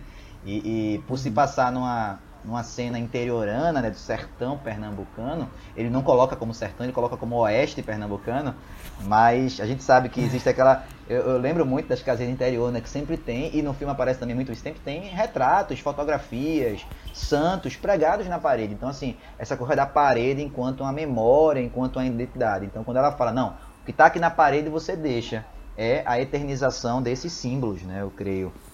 Tem um museu aqui em Recife, né, que é chamado Cais Sertão, que ele, é, ele tem uma, uma, uma sala pequenininha, assim, como se fosse uma, uma residência, né? E aí, é, é, é, bem isso que tu falou, né? São só imagens da família, imagens é, é de relacionadas à fé, né? E assim, que é, tá muito lá no filme também, essa representação assim do, da, da história, né? Uhum. Da, da família ali na, pregado na parede das casas.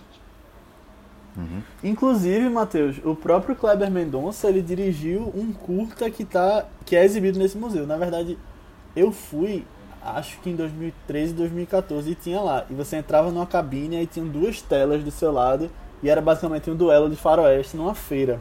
Uhum. Eu lembrei disso agora. Só... Tu, tu lembra eu disso? Eu lembro, lembro. Uhum. É, é muito interessante, é dirigido por ele. Que e tem várias é assim, armas assim também. É bem parecido com a vibe de, de Bacurau, inclusive. É. O Kleber que é fã do faroeste, né? Assim, então, assim, é nesse filme, inclusive, o, o, acho que foi o Léo que colocou aqui pra gente antes, né?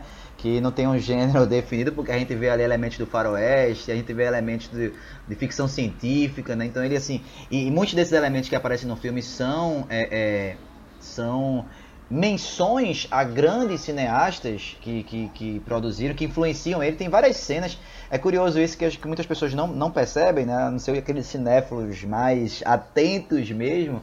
E existem críticas, eu particularmente não percebi, percebi algumas, mas outras não. Mas tem algumas críticas disponíveis na rede que falam um pouco sobre as influências que o Kleber fez. E nesse filme, a todo instante, ele faz menção a essas influências. Né? A, a influência de, de filmes de terror, a influência de filmes de ficção. É, quando ele coloca, por exemplo, no começo do filme, né, ele coloca oeste pernambucano. Aí a gente já vê a influência do faroeste, porque a gente não fala de Pernambuco como oeste, né? A gente não hum, fala. É, o oeste é. pernambucano, na verdade, é o sertão. E ele poderia botar ali, sertão pernambucano. Como vários filmes né, que ambientalizam essa, essa representação do sertão fazem. Mas ele não, ele coloca oeste pernambucano, oeste de Pernambuco, oeste pernambucano, né? Daqui a alguns anos. É Ou seja, já é, já é a mistura do faroeste, que geralmente são filmes é, é, é, é, passando um representando um passado né, norte-americano com a questão daqui a alguns anos. Então já é a mistura do faroeste com a distopia, com a ficção científica ou algo desse tipo. Além de outros elementos da ficção, como é, um OVNI, um drone que é um OVNI. Né? Todo aquele avanço tecnológico, né, já, já da cidade, né, aquele acesso a... Eu acho curioso até como ele faz os créditos iniciais desse filme. É, então. É, é, tipo em filmes antigos, com os nomes tudo aparecendo no início, né? Faz uma música bonita e tal. Aí depois tem aquela coisa dele focar na terra e depois descer na é, Mas eu acho legal isso dos créditos aparecerem no começo. O crédito, aquele crédito, teve até alguns, alguns críticos que associaram a, ao Star Wars. É, mas não é o Star Wars, né? Aquela, aquela, aquela, aquela menção ali ao planeta, ao universo, né? E a representação, aquela cena ele pegou muito né, do filme O Enigma de Outro Mundo. Né, ah, outro mundo. a gente tem um podcast sobre ele. Inclusive, é, massa. o, John Carpenter. É, o John Carpenter, ele... que é, tem, tem, tem a, trilha, né, também. Tem a trilha do, do filme, né? Músicas da, dos, que estão no filme dele. Se você olhar a abertura do, do Enigma de Outro Mundo, do John Carpenter, é é a abertura de Bacurau. É, é meu igual, Deus, né? é verdade. Como eu não tinha é percebido é igual, isso. É, pô, é ele, ele, aquele plano aéreo, né? E ele indo. É. Ah, caramba. Agora é curioso, né? Porque veja, veja o que é, que é a associação política. Veja como é que como é que associa o filme à questão política. A questão política que a gente vivencia hoje, né? Quando eu assisti o filme, a mensagem que me passou, eu não lembrei do Enigma, eu não lembrei da, dessa cena, não lembrei do Enem de Todo Mundo. Depois, lendo algumas críticas, foi que eu fiz, eita, caramba, é mesmo, né? Eu sabia que o John Carpenter, ele tem uma influência muito grande no, no Kleber Mendonça. Kleber e no Dornelles também. Ele, a gente, quando na entrevista, ele comentou sobre o, o John Carpenter também, com o Dornelles, né? É, o Dornelles também. E você vê, porque eu ia falar sobre só especificamente sobre o Kleber, porque é, é, passa desapercebido, não sei se vocês notaram isso, mas no som ao redor Sabe quando tem aquela passagem? Vou dar spoiler agora do Som Redor, pra quem não assistiu. No Som Redor, quando a gente tem aquela ida do, do personagem principal, que é o João, né, ao interior para visitar a fazenda do avô, né, que ele começa a andar pela cidade, ele passa por uma escolinha. Né? Não sei se vocês lembram dessa cena que ele vai passar por uma escolinha bem precária, aquela coisa bem da, da, do interior, que você mostra como se fosse uma representação do interior, que tudo é precário, que os alunos estão tendo aula no, no meio do pátio porque não tem sala com condições. E o nome da escola é João Carpinteiro, né? Eu não lembrava não, disso no São Redor, mas eu sei que aqui em Bacurau tem também a escola E a escola também se repete em Bacurau. Então, assim, são várias. É coisa que passa despercebida. Quem é que vai notar? João Carpinteiro. Quem é que vai notar? Não, tem gente que nota.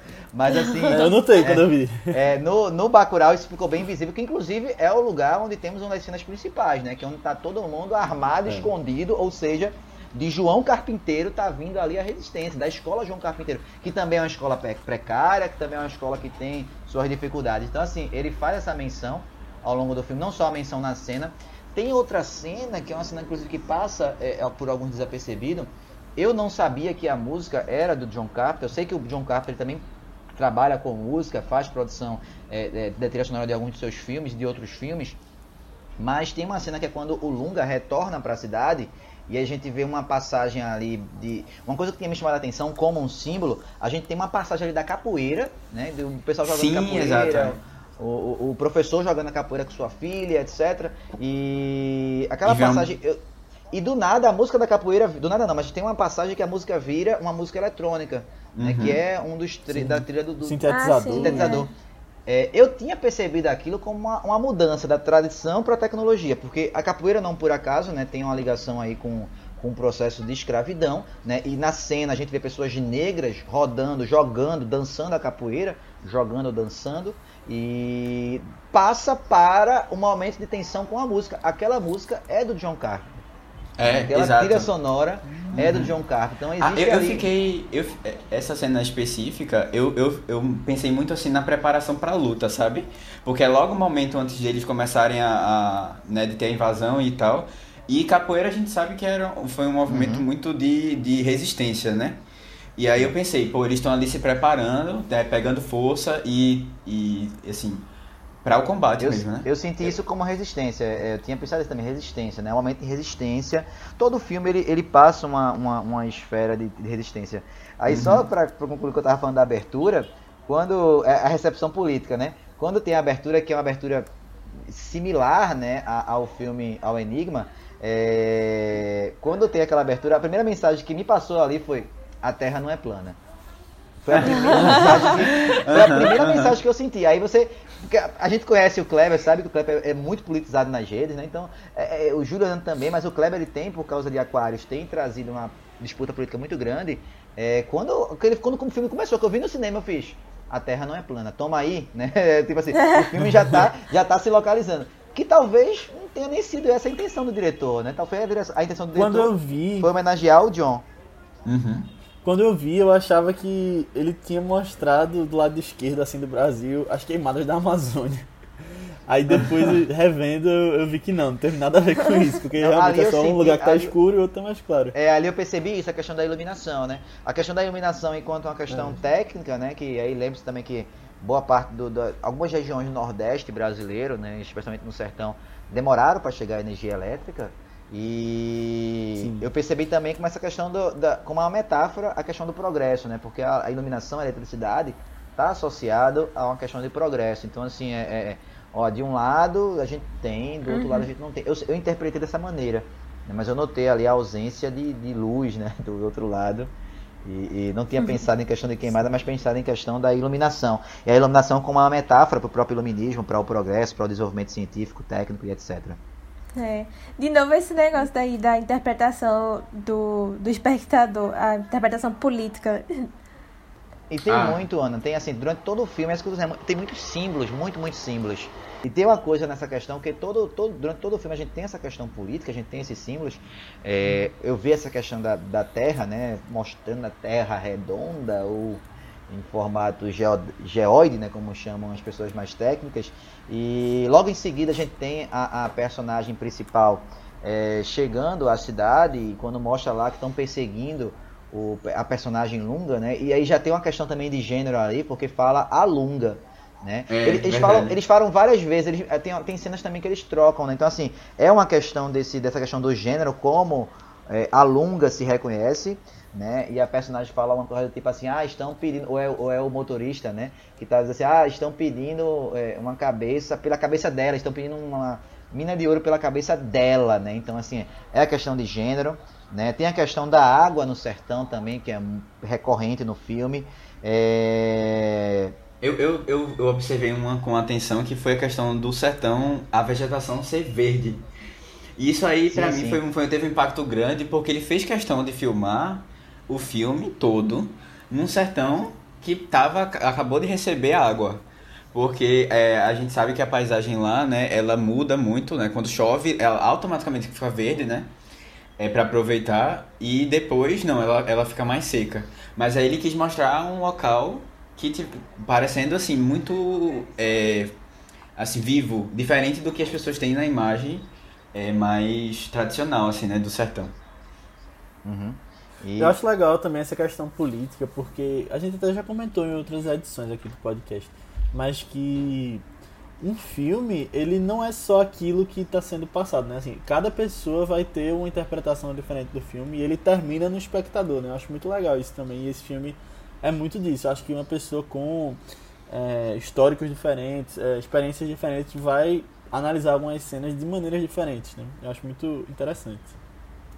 É, e tem uma. Tem, eu tava aqui vendo algumas, algumas anotações que eu fiz sobre o filme.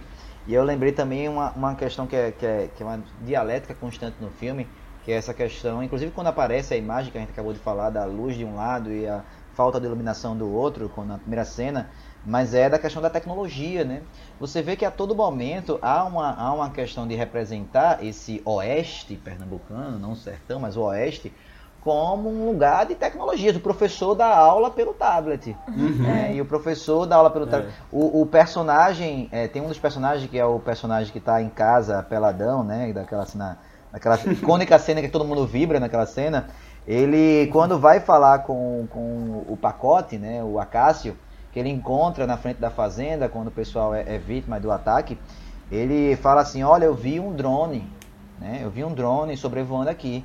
É, parecia um- um- uma nave espacial, um OVNI, mas não era um OVNI, uma nave espacial, era um drone. E ali tem uma coisa muito. é, aqu- Aquela fala me toca muito, porque assim, olha, a gente não é, a gente não é leigo, não, viu? A gente.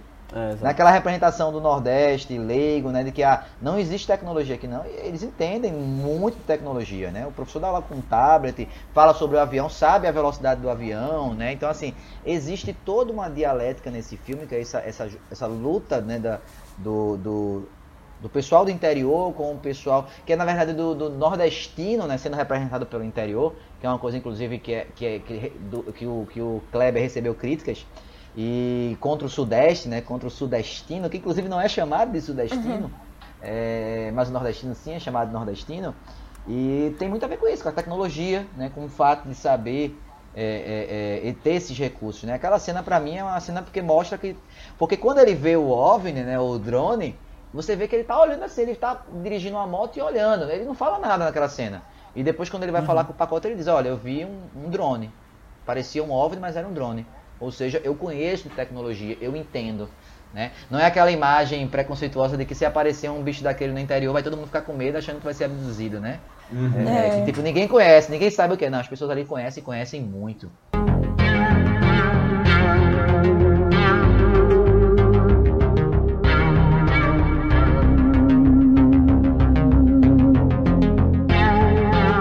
Vixe, meu celular tá sem sinal. O de vocês tá assim também? Deixa eu ver aqui. E tá sem também. Que estranho. Verdade, aqui nunca fica sem sinal. E o professor Plínio comentou ontem que Bacurau tinha sumido do mapa. Deve ser alguma pane global, só pode. Eita, olha lá quem tá chegando. É o Erivaldo trazendo a água. Finalmente, a da cisterna acabou ontem. Oxe, é impressão minha ou a água tá vazando? Calma, deixa eu correr pra pegar um balde. Não dá pra desperdiçar não. Que estranho, isso tá parecendo marca de bala. Será que aconteceu alguma coisa? Essa história toda não tá batendo. Sem sinal, marca de tiro, os cavalos aparecendo ontem de madrugada. Os meninos foram lá ver o que aconteceu na fazenda. Tem que ter alguma explicação pra isso. Quando eles voltarem, a gente vê se precisam de água.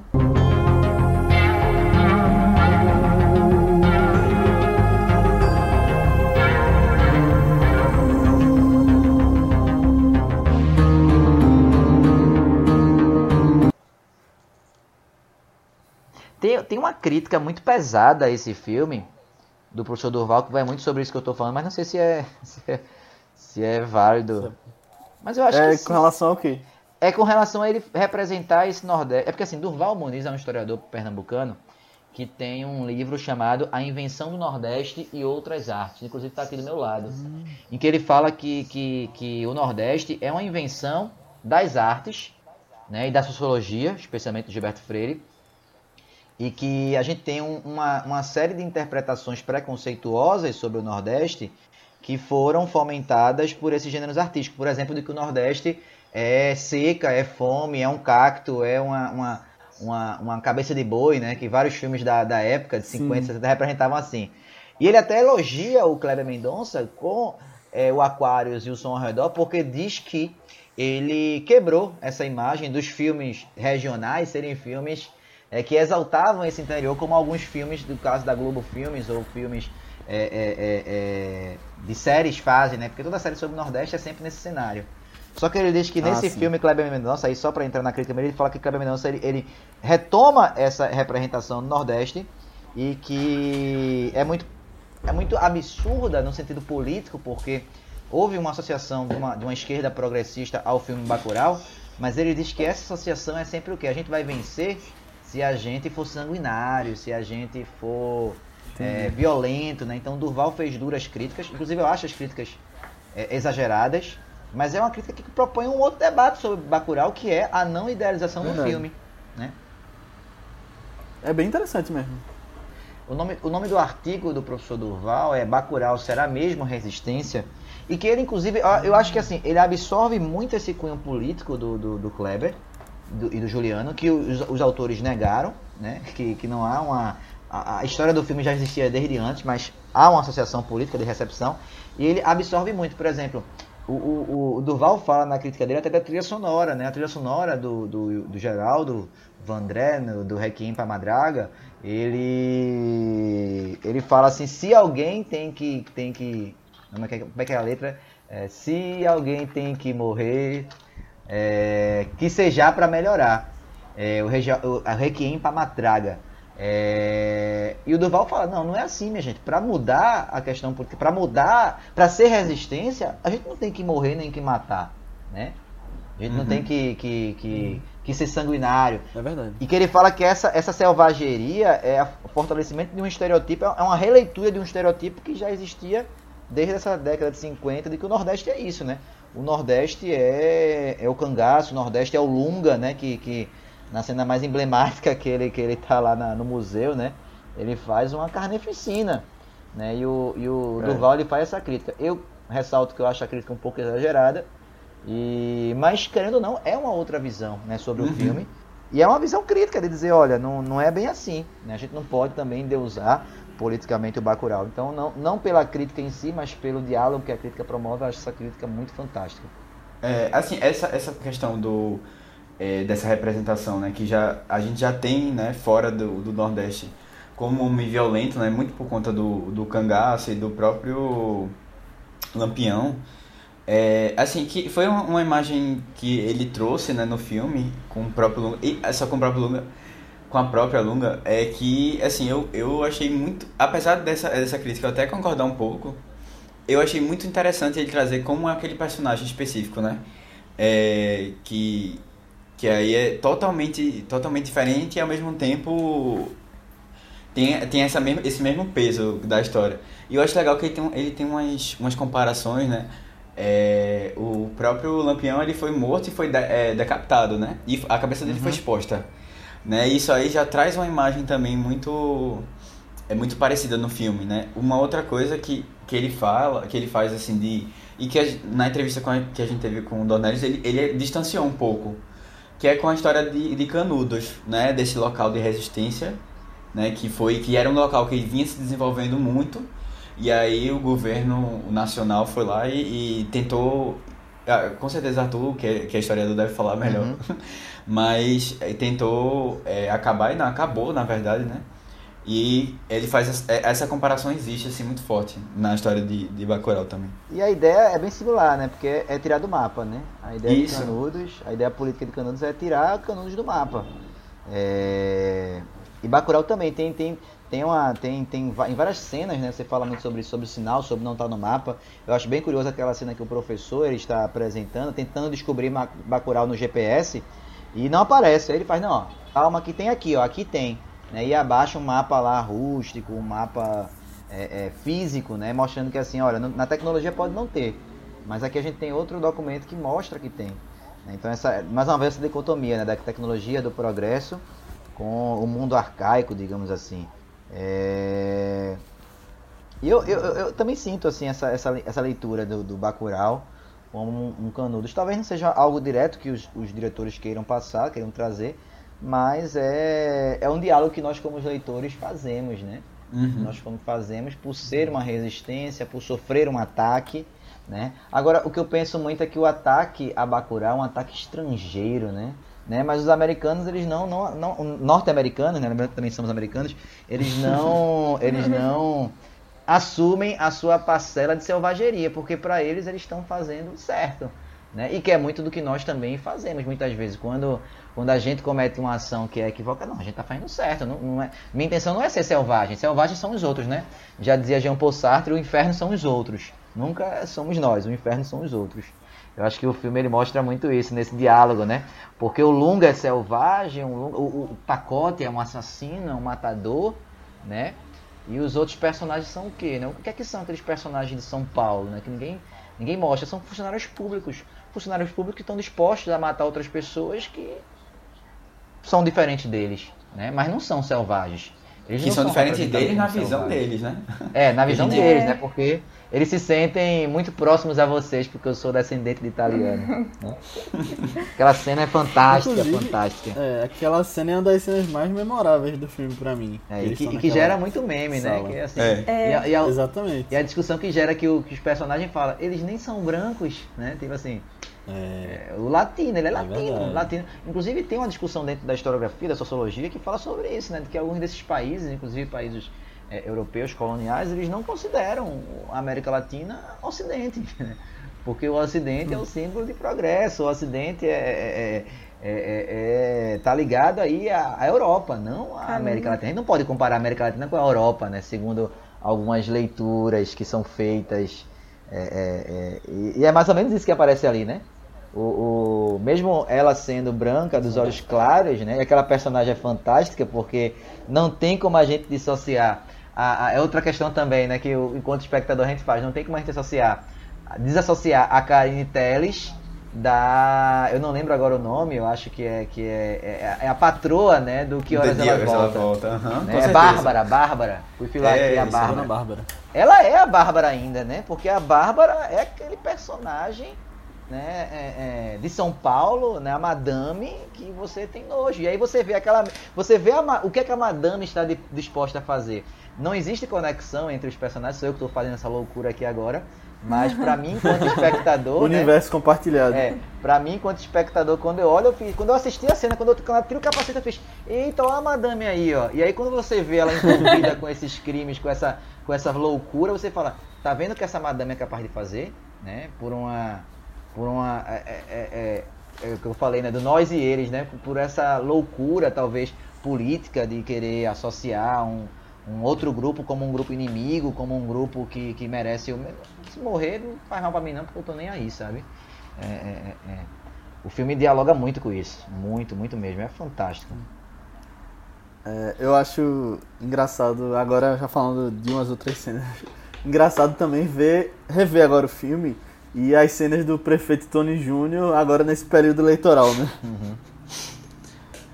É, é, isso é mas... muito Brasil, viu? É um negócio impressionante. É, exatamente. é, o...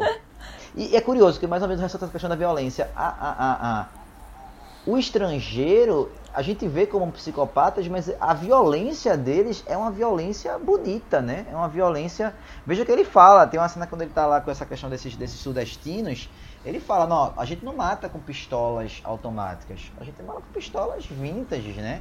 E também outra coisa que o filme se propõe a discutir, que é essa crítica à cultura das armas, que existe muito presente hoje aqui no Brasil, mas eles são, eles são assim finos, né? Eles são, a gente mata com, com de maneira com armas de colecionadores. E ao mesmo tempo, né, a resistência de Bacurau também é com armas vintage, que é o Bacamarte, que são o Winchester 22 que aparece no mural, que quando o personagem percebe que, olha, a população pode estar armada, né? Porque é quando ele vê que naquela, naquela exposição tá faltando armas. Então, a, a essa, essa, esse diálogo, né? Mas vejam o quanto que os estrangeiros eles são finos, né? E o quanto que os, os, os personagens de Bacurau eles são ah, é, selvagens, né? Porque cena, essa cena quando ele está no museu é, é uma das melhores cenas do filme. Né? Inclusive tem uma fotografia belíssima. Quando o filme estreou, é, é, teve alguns cartazes que saíram em algumas revistas de cinema que foi com aquela cena do, do Silvino, né, que é o ator que faz o, o, o a Lunga, né, sendo interpretado todo ensanguentado, aquela cena é fantástica. E você vê que ele está dentro de uma cova e ele puxa aquela arma. É, eu não entendo de arma, mas acredito que ali seja a Winchester, porque é a arma que tem destaque no mural, o nome. Tem duas armas ou três que tem destaque no mural, o nome. E ele puxa aquela arma, ele atira, atira, atira, atira, mas nem assim ele está satisfeito, porque ele atirou com aquela arma vítima, mas o que, é que ele quer? Ele quer sangue, ele quer pegar o facão e, e, e, e, acabar com aquele, com aquele personagem, né? E no final do filme até o pacote pergunta pra, pra, pra eu acho que é, não vou lembrar agora, mas que é a Helena, né? A personagem da, da Barbara Collen. Eu acho que é Helena, não lembro, não lembro, posso estar confundindo aqui o nome dos personagens. Tereza, Tereza, é, Tereza. Ele quando chega pra Tereza faz, veja, o matador, né? O matador. Ele, o cara que é o assassino de aluguel ali, o matador da história ele chega e faz: Você não acha que o Logan exagerou? E aí a Tereza, que é a, a, razão, que é a mulher que foi para fora estudar e voltou, ela diz assim, bem fria: Não. O diálogo é só isso, né? É. Você acha que exagerou? Então o filme ele tem esses simbolismos que são fantásticos. Né? Talvez se a cena fosse ao contrário, teria outra, outro sentido. Né? Pensem que você, a Tereza, né, ela perguntar pro, pro pacote e dizer, você não acha que o Long exagerou? E o pacote, enquanto o matador, dizer, não. Aí você vai dizer, caramba, é porque ele é matador, né? Por isso que ele tá dizendo isso, que ele já viu tanta morte que ele não tá nem aí. É. é. Podia Mas... ter tido uma cena assim no início, né? E aí você constrói e no final ter a repetição ao contrário. Acho que podia ficar legal também. É, e aí é, é, é, muito símbolo, esses símbolos eu acho, eu acho fantástico. Tem outro símbolo na cena do bar, né? Então, do, tem dois símbolos na cena do bar, um que virou meme, né? Do, do, quem nasce em Bacurau é o quê? A criança fala, gente. Esse virou meme na Tem do passarinho também. É. E tem outro símbolo que é o do passarinho, que eu acho fantástico. Que ali é, ali é a ruptura do filme, né? Até ali a gente tá meio sem entender o que é que acontece. O filme, ele, ele é tudo muito fantástico, né? Assim, no começo, você vê lá os cavalos vindo e você fica sem entender o que, é que aconteceu. Você pensa que é o sonho porque na cena anterior a, a a Sônia Braga, a personagem da, da Domingas, ela sonha né, com aquela cena. Com aquela cena, ela sonha com a morte. E ali é um momento de ruptura. E você começa a entender naquela cena do o que é está acontecendo. Você começa a entender que não, que não é OVNI, são drones. Você começa a entender que existe tecnologia para barrar. E quando ela pergunta o que é que significa Bacurau, né, a personagem da vendedora, ela diz, né, Bacurau é um pássaro. Um pássaro brabo, que sai à noite. Né? E a noite é o momento em que a cidade de Bacurau é, se, se, se, se arma para resistir, né? É na noite que eles cavam é. um buraco e dizem agora é que a gente vai. Então ali é, é, muito simbólico aquela, aquela cena também. E ao mesmo tempo que ele é bem. É, ele traz umas referências internacionais, a gente consegue ver ou, ou as coisas mais é, fora do aspecto local. É, ele também traz muita regionalidade, né? E aí, assim, pô, as comparações que eu faço com quando eu vou visitar minha avó no interior, daqui de Pernambuco são impressionantes, assim.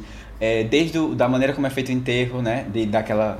Vamos caminhar com, com, com o corpo pela cidade, é, o, o, o, o, velório ser na própria casa da pessoa. É, são, são algumas relações, assim, que eu, que eu gosto, porque eu, eu percebo que ele, ele pega muito, assim, no que... Um, a, mesmo a cidade sendo muito é, excêntrica em vários aspectos, ela é muito... A gente vê muito na verdade, a gente se sente muito representado, assim, eu acho, em é. alguns aspectos.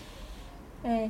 Muito por causa é, das pessoas, né? Essa... Porque uhum. os personagens, eu acho que os atores, eu não sei se eles realmente eram atores antes ou se era, tipo, uma galera na cidadezinha que ele chamou, mas eles, eles passam muito essa naturalidade, essa vibe mesmo real.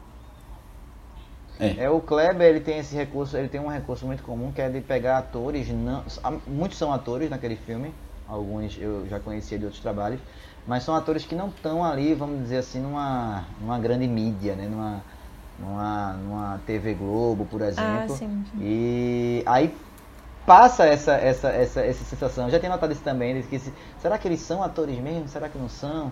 Né? É, tem alguns uhum. personagens ali que você fica nessa, nessa dúvida.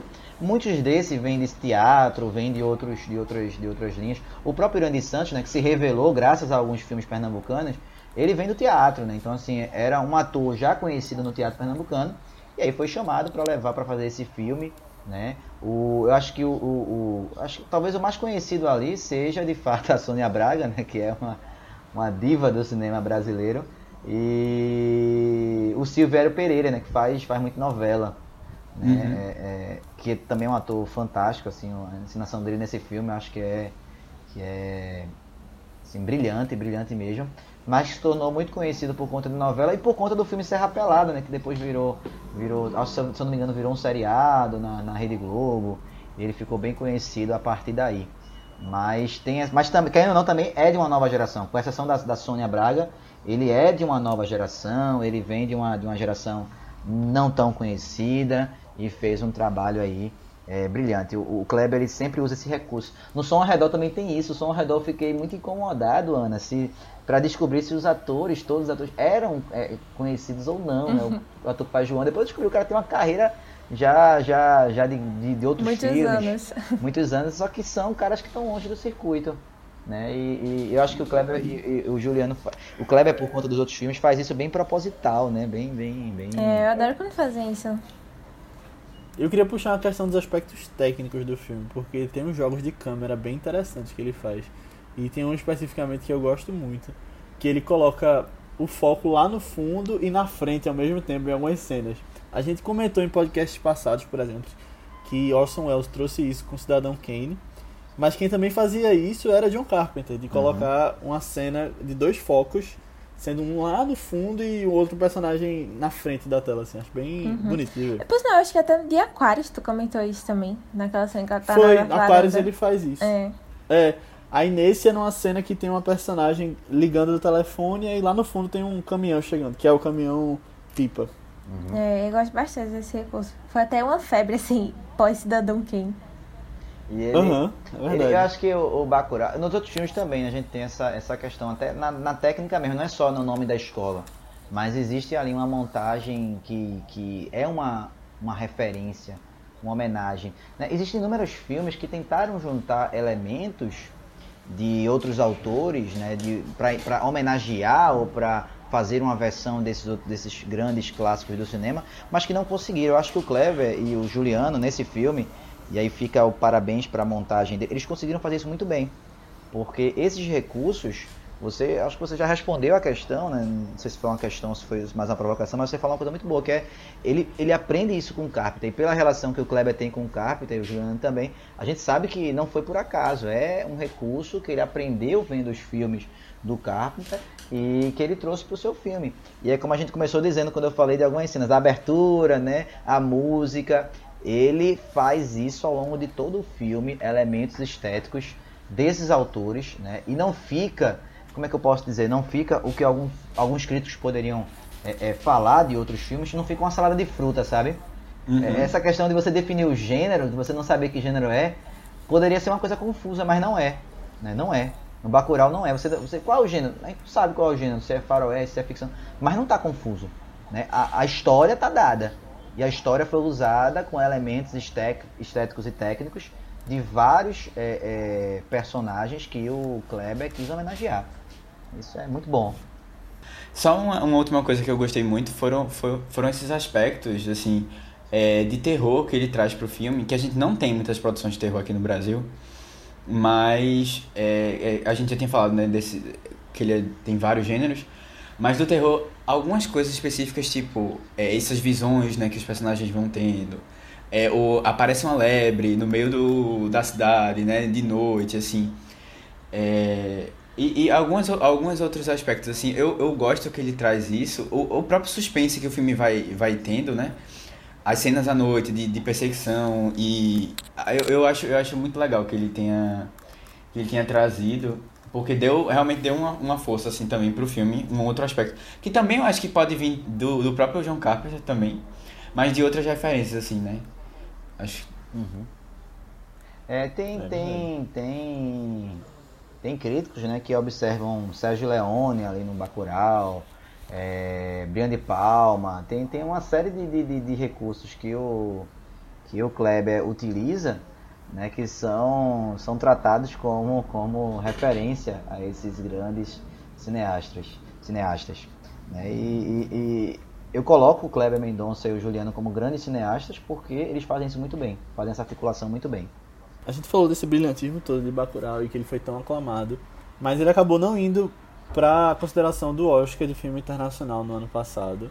E teve até um debate muito grande sobre por que de não ter ido e tal. Eu acho que ele teria tido uma, uma campanha boa. Eu acho que ele não teria vencido porque era de Parasita já ano passado. Acho que ele poderia ter concorrido, sim, dependendo de quem fossem os outros. Mas aí vem aquela questão, por que, que foi a vida invisível, né? Mas é, e tem uma boa razão para isso, que é sobre a campanha de as comissões, no caso, né, de indicação da Academia Brasileira de Cinema, que estava ali entre Bacurau e Vida Invisível nos últimos dias. E aí foi anunciado nos últimos dias da comissão que a Amazon tinha comprado os direitos da Vida Invisível e ele lançou no Prime lá fora. E aí ficou essa discussão sobre distribuição nos Estados Unidos e a distribuidora de Bacurau é aqui no Lorber que foca muito em campanhas de filme internacional, mas aí optaram por pelo foi até um desempate na verdade esse critério e aí foi a Vida Invisível que acabou não tendo uma um, não conseguiu a vaga, um né? crescimento muito grande. É, não, não, não teve uma campanha tão forte e não chegou lá. Ah, eu acho que foi meio errado, eu acho que Bacurau teria tido mais chance. É, assim, a, a gente sabe que a Vida Invisível também recebeu prêmio, né? Nossa, numa, é, no Festival de Cannes, né? Mas numa é, não, é tipo numa ó, como é que chama paralela numa mostra paralela né mas assim é, foi foi eleito o melhor filme também nessa outra mostra e também é um filme muito bom acho que quem assistiu gostou é um filme que tem uma outra pegada totalmente diferente mas eu, eu senti pelo menos que pareceu assim um que não tinha não tinha sido uma coisa tão política né foi uma coisa mais pensada mesmo pelo menos é a minha é. impressão eu, eu vou ficar acho, com a mesma. Eu li uma matéria falando do. do acho que foi, não sei se foi o Kleber ou se foi o Juliano, acho que foi o Kleber que deu a entrevista falando sobre esse caso. E eu vou ficar. Eles, eles óbvio, por questão é, é, é, é, de respeito às produções, né, ficaram meio que em cima do muro para dar uma resposta. Né, mas eu também fico meio em cima do muro porque eu acho que o Karim, né, que, que realizou, dirigiu aí o, o, o Invisível, é um grande diretor.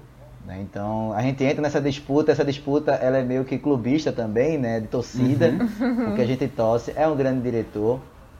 Né? Eu também torceria muito para que o Bacurau fosse, eu acho que ele tinha um peso muito grande, mas qualquer, qualquer comparação, né, ela não pode desmerecer o trabalho do Karim, que inclusive é um dos meus, claro. é um dos meus favoritos, viu? Eu acho que Madame Satã, eu lembro que eu assisti Madame Satã adolescente, e foi um dos filmes aí que, que me marcou porque foi o momento que eu tive uma percepção diferente sobre o cinema brasileiro, sabe?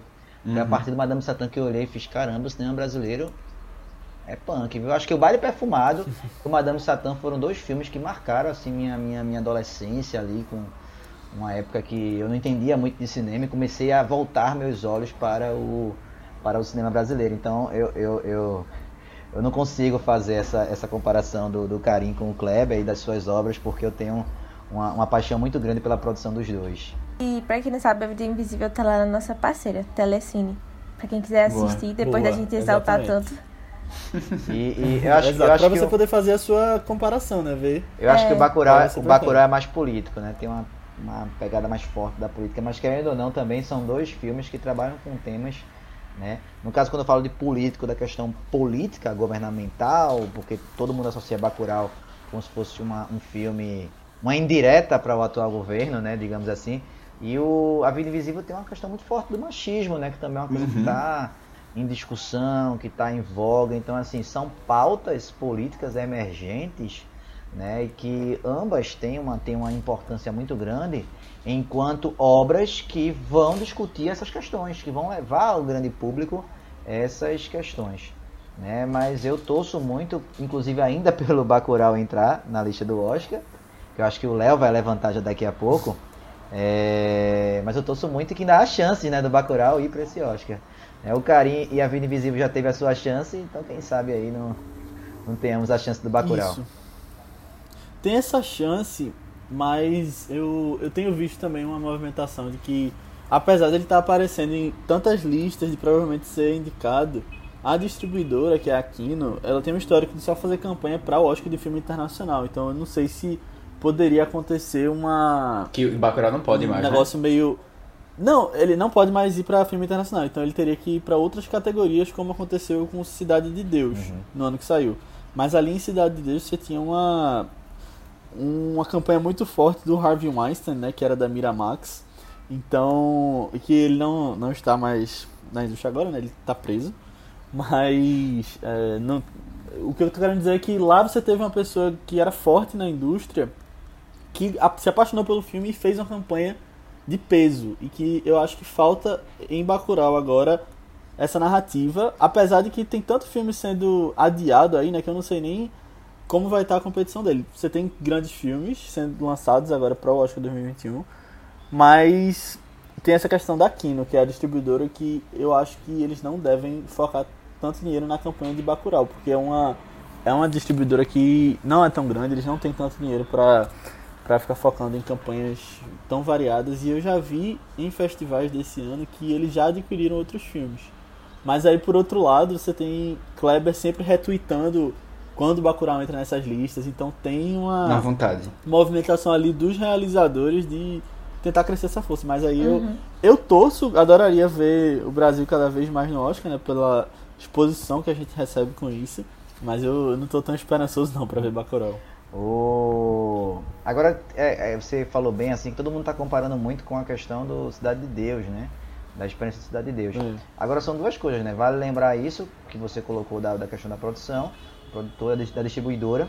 E também, como você citou, e talvez seja um fio de esperança para nós que queremos ver o filme, é lembrar que é um ano totalmente atípico, né? Então, assim, esse Sim. ano totalmente atípico vai fazer é, algumas mudanças nas próprias estruturas dessa, dessa, desse pensamento das distribuidoras e afins. Então, talvez esse É. ano atípico faça É. com que essas, essas questões se modifiquem. Vamos torcer, né? Não custa nada torcer. Mas eu Não, acho que Claro, é. eu acho que, E como eu- eu digo a vocês, eu tenho uma, eu tenho uma posição muito crítica a- a- aos festivais, a essas premiações e etc. É, inclusive ao Oscar. Gosto muito, sempre assisto, mas tenho uma posição crítica. Eu acho que o prêmio que o, que, o, que, o, que o Kleber e o Juliano ganharam, e quando eu falo prêmio, não estou falando de Cannes, eu estou falando do- desse, desse debate e esse acontecimento que a gente está tendo aqui. Vejam, horas e horas de gravação, a gente debatendo o Bacurau. Isso é coisa fantástica, né? Que já, já aconteceu, né? Se vier uma indicação, se vier uma premiação, se vier outro, isso aí já é uma consequência do trabalho fantástico que eles fizeram. Né? Não vai ser essa indicação ou não, que muitas vezes a gente sabe que essa indicação é indicação política, né? É, uma indicação de mercado, de política, no sentido de que tipo o que ele fez politicamente fez com que outras produções fossem barradas, né? Num passado recente. Mas eu acho que o, o grande prêmio é, é, é isso, Eu- é o debate. E eu defendo a ideia de que o Com Bacurau certeza. vai, vai daqui a alguns anos ser um grande clássico do cinema. Vai ser um grande clássico do cinema Vai, Eu concordo contigo, mas eu vejo muita importância também, principalmente do Oscar, mas dessas premiações e dos grandes festivais, no sentido de deixar o filme um pouco mais acessível para a história, sabe? Daqui a 50 anos a pessoa vai olhar para trás e querendo ou não ela vai olhar para essas premiações e vai para descobrir novos filmes, né? Eu vejo que tem essa importância, mas de fato é, é tudo É, eu concordo, eu concordo. forte, questão de marca. Eu concordo, Léo. Só que Né? assim, o que eu tô querendo dizer não é nem criticando. Mas eu entendi Quando eu falo de também. crítica, não é de crítica ruim, mas é de pensando assim que, tipo, é, no caso do, do você falou, eu sempre, eu também faço isso, de vez em quando eu vou lá, eu trabalhei com década de 30, né? Eu, eu fui lá pra ver quais foram os filmes premiados naquela década. É, e você exato. vai querer assistir. Eu até vi que vocês têm um episódio sobre o Ben-Hur, né? E o Ben-Hur eu assisti assim, eu assisti vendo no Wikipedia que foi um filme premiadíssimo.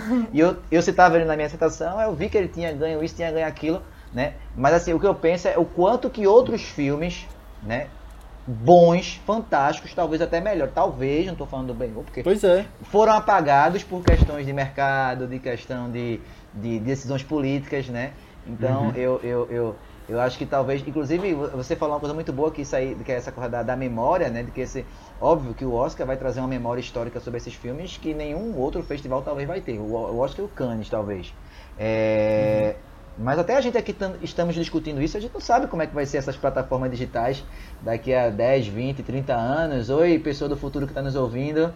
Né? Talvez as pessoas estejam ouvindo para problematizar também isso, para problematizar o porquê de alguns filmes brasileiros não terem ido. Né? E, e, e o Kleber uhum. Mendonça e o Juliano não é uma, não é uma exceção. Né? Não é um caso. A gente tem vários outros anos que a gente teve essa, essa mesma discussão que a gente está tendo agora. De por que tal filme não e outro. Sim. Por que esse filme todo ano, acho que na, na, indicação do Brasil, a gente tem esse debate intenso, talvez até mais intenso e mais injusto do que o debate que a gente está tendo agora, do, do Vida Invisível com o Bacurau. Né? Teve anos que foram escolhas é, é, pífias, né? que a gente viu que foram escolhas bem, bem, bem politiqueiras. É... E que assim, o que eu penso é isso, registra, registra, óbvio, registra, concordo plenamente com você, mas também ao mesmo tempo que registra, apaga. Uhum. Apaga uhum. uma grande produção. Essa é a minha visão crítica, sabe? E, e é como eu disse, o, a premiação é uma consequência de um bom trabalho. Mas uhum. não é o bom trabalho. E muito, um grande público muitas vezes acha que o Oscar é o bom trabalho, né? Não. Aquilo dali é uma consequência, né? Vários anos, gente, esse, esse ano foi uma coisa fantástica o Oscar, porque a gente teve ali, tinha acho que umas três, uns três filmes concorrendo ao melhor Oscar, que se ganhasse, a gente não ia discutir se. Tinha filme que se tivesse concorrendo no ano anterior tinha ganho.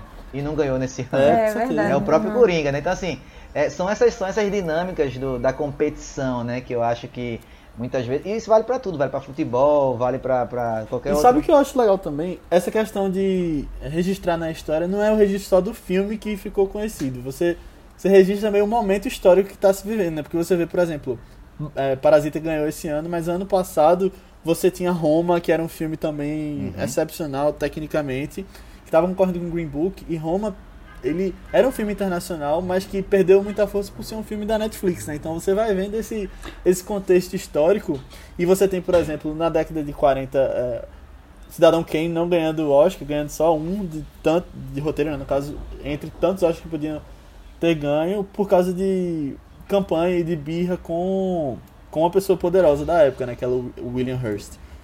Aí você vê esses contextos históricos em volta que, que ficam muito fortes, né? E você consegue olhar para trás e pegar essas premiações e ir além só dos filmes que ganharam. Acho uhum. muito legal também. É, é assim, vocês puxaram, é, é, é vocês puxaram essa porque... questão. Eita, terminei. É só concluir, só vou dizer, esse debate é fantástico porque é, a indicação também é histórica. Realmente, você falou uma coisa aqui perfeita. Né? Teve anos que é, a gente teve aí vários filmes indicados com discussões sobre escravidão, sobre negros, sobre pós-abolicionismo e etc. Então, assim, o, o, ano de indicação é um ano histórico. É perfeito isso. Como historiador, ressalto muito isso que você está colocando. Moonlight ganhar de La La Land é outro exemplo disso forte. Uhum. É, assim, vocês puxaram a questão da, do streaming, né? Porque, assim, ano de pandemia, e o streaming tá, assim, já, já vinha com força, agora é, acho que se tornou já a principal plataforma, né, assim, de, de visibilidade para filmes, pela situação que a gente vive hoje. E aí a gente, eu, eu quando eu tava conversando com, a gente tava na entrevista com a Sandra Kogut, ela foi questionada sobre isso. E ela dizendo como é que vai ser o cinema do Brasil daqui para frente com a gente, é, com o desmembramento, né, do cinema nacional tal é, com a falta de investimento. E aí questionaram se o streaming poderia ser essa plataforma para o cinema continuar vivo é, daqui para frente. E aí eu não sei, o que é que vocês, vocês têm alguma ideia sobre isso? Se de ser uma possibilidade de real, de ter um investimento, já que os streams eles são obrigados a ter uma, uma porcentagem né, de produção nacional né, na, no seu catálogo. Eu acho que o streaming é forte, mas a gente não não tá vendo tanto, tipo, o fim do cinema, não. Porque não, eu não tô falando fala, de fim do cinema. Não, não, eu sei, eu vou chegar aí, calma. Ah, beleza.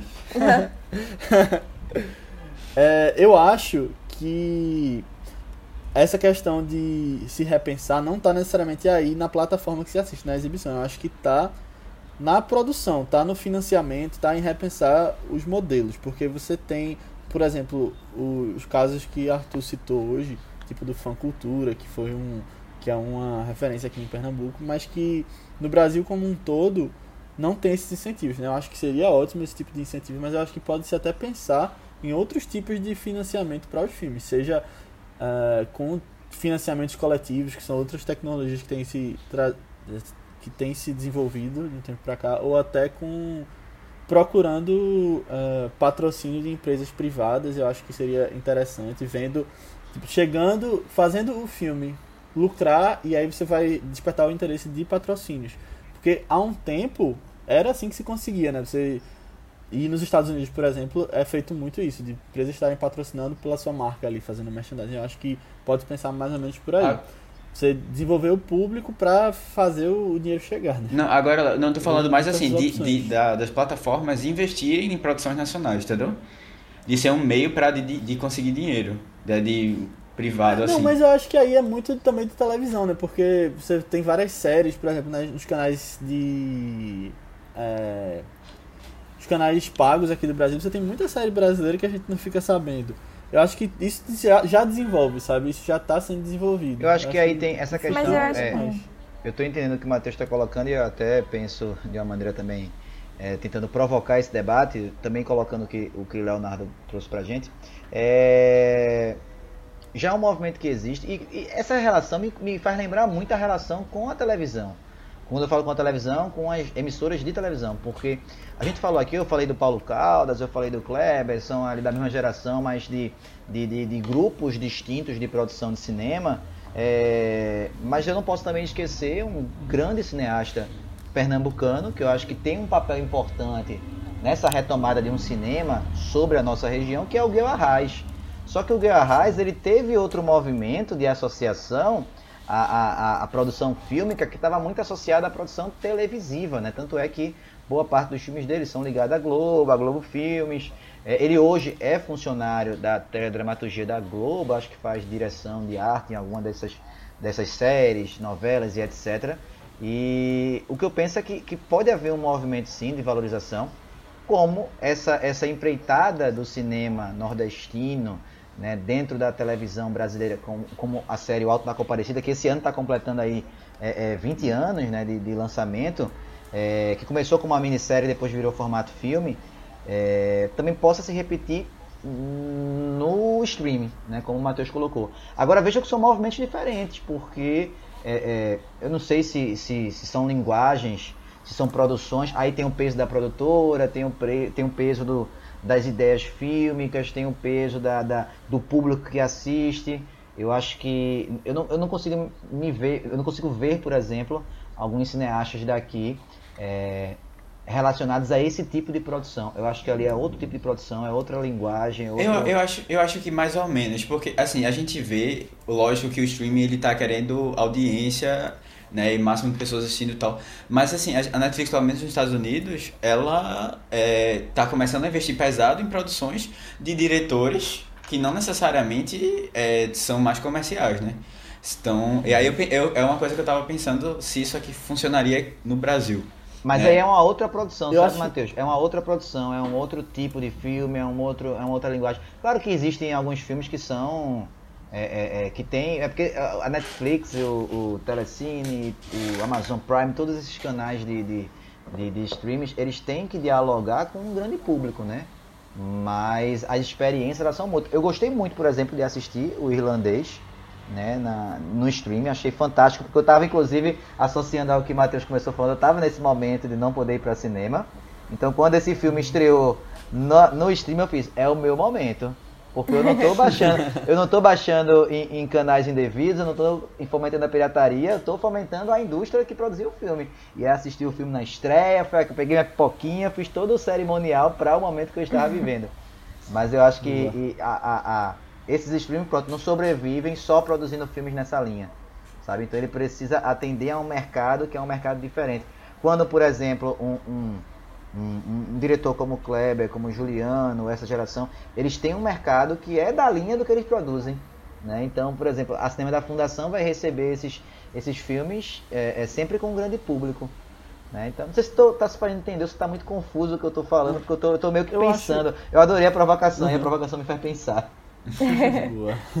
eu acho que a Netflix, especificamente, ela foca muito bem em uma internacionalização do conteúdo você tem visto várias séries que não são americanas chegando em muitos lugares, né? Acho que isso aí é um negócio legal.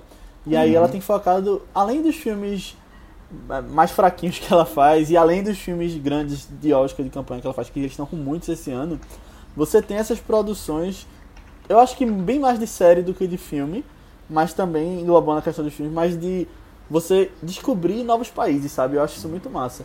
Você tem séries brasileiras chegando lá fora, você tem a Casa de Papel, que já foi citado, Uhum. que é uma série espa- é, da Espanha, né? Chegando e sendo uma das mais assistidas. O É. Eu acho que 3%, nesse sentido né? O eles tre- tão Eu muito tava lendo a matéria sobre o 3%, Isso, que 3%. não teve, não, não tá tendo né, um grande engajamento aqui no Brasil, mas que em alguns em outros lugares a turma tá assistindo, gostando da atuação É, brasileira. né?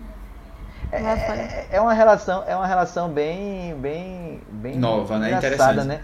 É porque É. assim, o Brasil é conhecido por seus grandes atores de telenovela, né? A gente tem Uhum. uma- grandes atores, né? Então assim, as nossas telenovelas são exportadas, é, como a gente estava falando do mercado, né? São exportadas para o mundo todo. Agora nós não temos muitas séries sendo exportadas, né? É porque a linguagem, o público, o ritual de ver novela é um ritual diferente de ver série, né? Sim. Agora, eu até acho que, tipo, mais recentemente a gente tem aceitado mais as séries brasileiras da Netflix, sabe? Porque no início, eu lembro quando estreou 3%, ninguém gostava muito assim. E filmes também, né, e tal. É, mas é porque eu não vejo tanto filme brasileiro da Netflix assim, sabe? Ah, sim. Não, por é, eles, que- é, bem é. mais é bem mais novela. Tipo, até ano passado, aquela, aquela série que estreou, é, que tinha Kefra, Ninguém Tá Olhando. Tipo, a Netflix cancelou, mas tá até concorrendo ao Emmy Internacional esse ano, sabe? Bom Dia Verônica, que é uma série que estreou no início desse mês. É, é uma série que eu tô vendo muito amor em cima dela também, muito amor. Tô até bem animada pra ver. E até, tipo, no início do ano teve Boca a Boca também, que o povo tava elogiando muito o, o técnico dela e tal. Eu acho que a gente tá começando a É. abraçar mais as séries É- é aqui porque- também. Aham, Eu fico pensando assim, tu, é, tu tinha falado até de, de, de Caio Mendonça, mas, pô, imagina é, Bacurau sendo lançado na Netflix, sabe? Ia causar um impacto e pra ela isso ia funcionar muito bem. Eu acho que a gente pegar diretores, né? Na verdade, os streams pegarem diretores é, mais conhecidos, que gostam de burburinho, assim, e lançar um, um, um filme dele lá, eu acho que isso traria um retorno bom. Assim, eu, eu imagino. Eu, eu não sei se a gente tá encaminhando pra isso, mas eu. É porque eu acho que o retorno de cinema sempre é melhor, assim, dependendo dos filmes. Não, Tipo, é, vendo. É porque vendo o irlandês mesmo, ele só estreou na Netflix porque era o último jeito de fazer o filme ir pra frente. Se tivesse sido todos os outros, assim, nenhuma produtora queria pegar. E aí teve que ser a Filme Netflix. quatro horas, né? É, porque era muito grande e era muito cara a produção, assim, também. E aí os atores são de peso e usavam CGI e tal. E aí é, só a Netflix topou essa doideira, sabe? E aí isso foi pra mais por causa disso. A Netflix está apostando muito nessas produções caras também, é, porque ela ela vive dessa do futuro, né? ela vive da aposta pro futuro. É, uma É. empresa que vi- ela opera no vermelho sempre. Eles gastam muito mais do que recebem e sempre estão apostando em cada vez mais assinantes. É, apesar de que esse ano eles tiveram um boom gigantesco em questão de mercado porque as pessoas ficaram em casa, né? Uhum. O, o valor é, da empresa em bolsa passou a valer mais do que a Disney, pra você ver. Porque as pessoas estavam em casa e não estavam indo para cinema, não estavam indo para os parques da Disney, por exemplo. Então você tem aí uma, eu acho que a Netflix crescendo bem mais nesse aspecto, mas eu não acho que que, que vão se deixar de fazer produções para cinema. Eu acho que até Ah, eu eu também acho acho que tem não, acho que uma não. linguagem Sim, parecida, mas é, são duas coisas diferentes, né, no final das contas. Não, é, a, a que ideia. É o que a gente falou no início, essa coisa de. Talvez você coloque filmes de médio orçamento e filmes um pouco menores, e esses filmes de premiação nos streamings, mas você vai ter sempre aquele, aquela coisa que a gente falou no início, né? De ir ver o Senhor dos Anéis no Réveillon pra ter a galera. Eu acho que sempre vai ter Não, empresas assim, é, focando eu nisso, acho, eu tipo, acho, Léo, era, James Cameron com seus avatares. É, não, eu acho que era uma coisa, eu tava pensando assim, como uma outra oportunidade para os cineastas locais, né, brasileiros, que estão aqui tentando lançar sua produção, mas não estão conseguindo, porque cada vez mais a gente tem um investimento reduzido, né?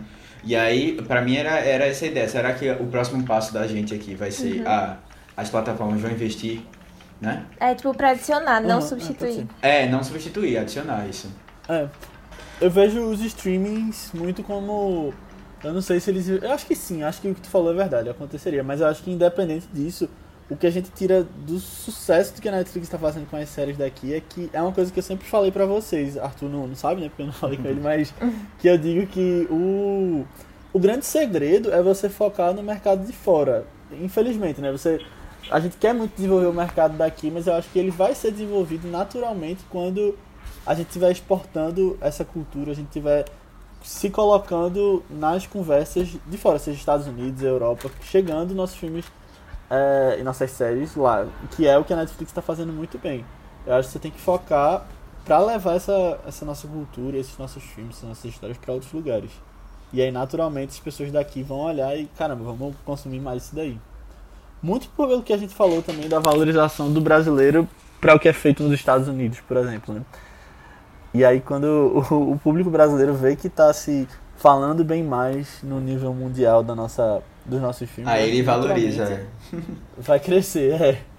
Tem que se trabalhar com isso aí, minha opinião. E aí Pernambuco especificamente, já falando de futuro, eu vejo um estado com uma cultura gigantesca, né? E como a gente falou, teve um, um papel importantíssimo na história do cinema pernambucano e eu acho que tem um potencial com os investimentos certos de virar tipo, top de produção aqui, de nível. Nova Hollywood. Talvez até porque São Paulo é Paulo. É, não, eu ia dizer uma Hollywood brasileira, mas você tem. você tem São Paulo que tem bem mais investimento, bem mais gente trabalhando, mas eu não, não vejo tão distante não, da gente estar tá comparável e até passando. Eu acho que, assim, como a gente falou desde o começo, né, o papel da Funcultura é um papel importantíssimo nesse processo, né, que financia boa parte da produção artística cultural, especialmente existe uma cultura só para o cinema, para o audiovisual, né? É, tem dois editais, tem o edital Cultura Geral e tem o edital Cultura Audiovisual. E esses caminhos futuros, eu acho que depende muito dessa relação, sabe? Tanto da, desse, desse, desse crescimento do espaço de formação que a gente está tendo, o curso da Federal é um curso, formação de cinema é um curso recente, né? Fundado aí é, há pouco mais de 10 anos, a gente tem é, é, esses investimentos públicos, né, essa parceria com o governo do estado, e acho que são esses caminhos que vão criar as possibilidades futuras. Né? Eu também acho que a gente tem um potencial grande de crescimento, que a gente já está crescendo. Quem conhece, né, quando se compara com outros estados, como eu já falei para vocês, o nosso investimento é bem significativo por conta desses editais. E a gente tem atores fantásticos, diretores fantásticos, e outra coisa também, já que a gente está falando de seriado, né? Até um devaneio meio aqui, uma, uma uma coisa que eu sempre pensei.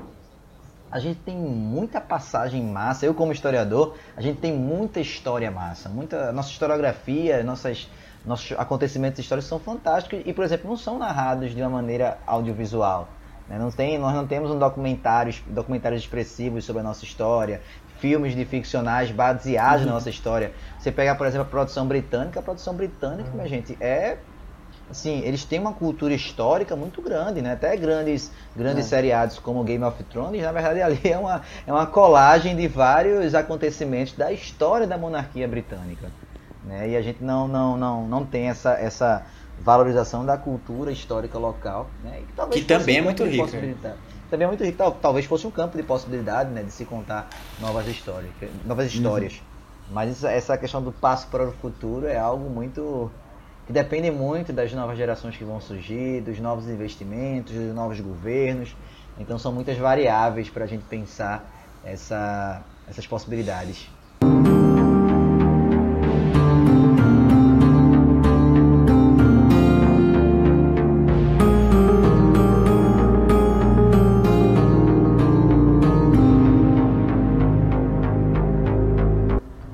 Bem que Lunga chegou. Vamos precisar do máximo de gente que der. Ele vai ajudar, mas o melhor foi a quantidade de armas que ele trouxe. Tem as do museu ainda, o pessoal foi pegar balas. Vamos armar todo mundo. Eles vão é se arrepender. Eles estão achando que isso aqui é terra de ninguém, mas não é não, viu? Aqui é Bacurau. Eu vou com as crianças pra escola. Domingues falou que eles já estão vindo. Vai, Ana, boa sorte. E cuidado pra elas não gritarem. Tenho certeza que eles vão atirar para tudo quanto é lado quando não virem ninguém. Vão mesmo. Mas eles que se preparem. Hoje não sai ninguém daqui vivo.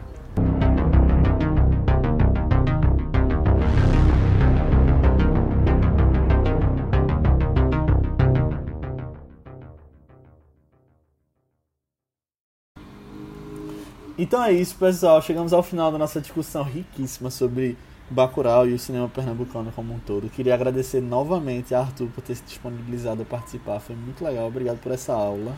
Obrigado eu, Leonardo. Eu que agradeço o convite. Obrigado também ao Matheus, à Ana. E fico aí à disposição. Sempre que precisar é só falar. Pode deixar que a gente chama. Boa. Exato. e os links que Arthur compartilhou com a gente, a gente vai colocar. Eu não sei se eu coloco aqui na, na descrição do podcast ou lá no grupo do Telegram que a gente tem. Acho que eu vou forçar as pessoas a entrarem no grupo do Telegram. Se Arthur quiser entrar também, ele está convidado. A gente tem um grupo do Telegram para discussão de filmes, discussão dos episódios. Então, se Massa, você gostou desse sim, episódio, mande. Boa. Se você gostou desse episódio, é, entre lá no Telegram para falar com a gente, trazer feedbacks, comentários sobre o filme ou até sugestões de próximos filmes. E os links vão estar lá. É só procurar por ViceBR no Telegram e aí você entra no grupo. Além disso, você pode falar com a gente nas redes sociais do Vice, que são ViceBR, tanto no Twitter quanto no Instagram, ou nas nossas redes pessoais, que Matheus qual é a tua? É Matheus com TH, BC23, tanto no Twitter como no Instagram. Aninha. No Instagram eu tô como underline Guimarães e no Twitter Marvelous MS Ana. Isso, eu tô como Léo A. Albuquerque, tanto no Twitter quanto no Instagram. E Arthur, onde é que o pessoal pode te encontrar? Minhas redes sociais, tanto Twitter quanto Instagram, Facebook e tudo mais, é Arthur Lira, Arthur com TH, Arthur Lira 31, né? Então pode me procurar lá, arroba Arthur Lira 31 que vai me encontrar. Boa. Boa. Mas antes da gente ir, quem vai falar sobre o filme da semana que vem é a Aninha. O filme da semana que vem, ele fala sobre uma estrela de cinema que vai pra Tóquio gravar um comercial. Só que é, o cara ele começa a ficar se sentindo muito isolado lá, principalmente porque ele não entende nada da língua, muito perdido na solidão. Até que ele encontra uma companhia que ajuda ele a passar por essa fase assim, mais sozinha. É, o nome do filme é Encontros e Desencontros. É o filme mais famoso assim de Sofia Coppola. É, tá disponível na Netflix, viu? Vocês assistirem já. Eu tô muito feliz porque, na verdade, é a primeira mulher que a gente vai trazer aqui, né? Diretora pro podcast. E eu escolhi ela, tipo, bem a dedo, assim. Porque eu acho que é uma das... Na verdade, talvez a mais famosa hoje em dia, que tem mais chance das pessoas conhecerem também, né? Já que esse é o filme que deu o Oscar a ela também, de roteiro, né? Aí eu acho que vai ser legal trazer ele pra discussão. Então é isso, pessoal. Assistam lá o filme e até semana que vem. Tchau. Tchau, tchau. Tchau, tchau. Michael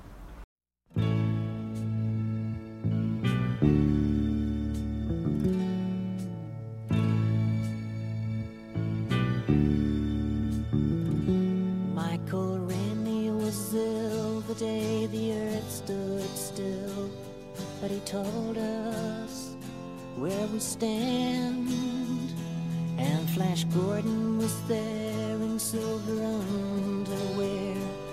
Claude Rains was the invisible man. Then something went wrong for Fay Ray and King Kong. They got caught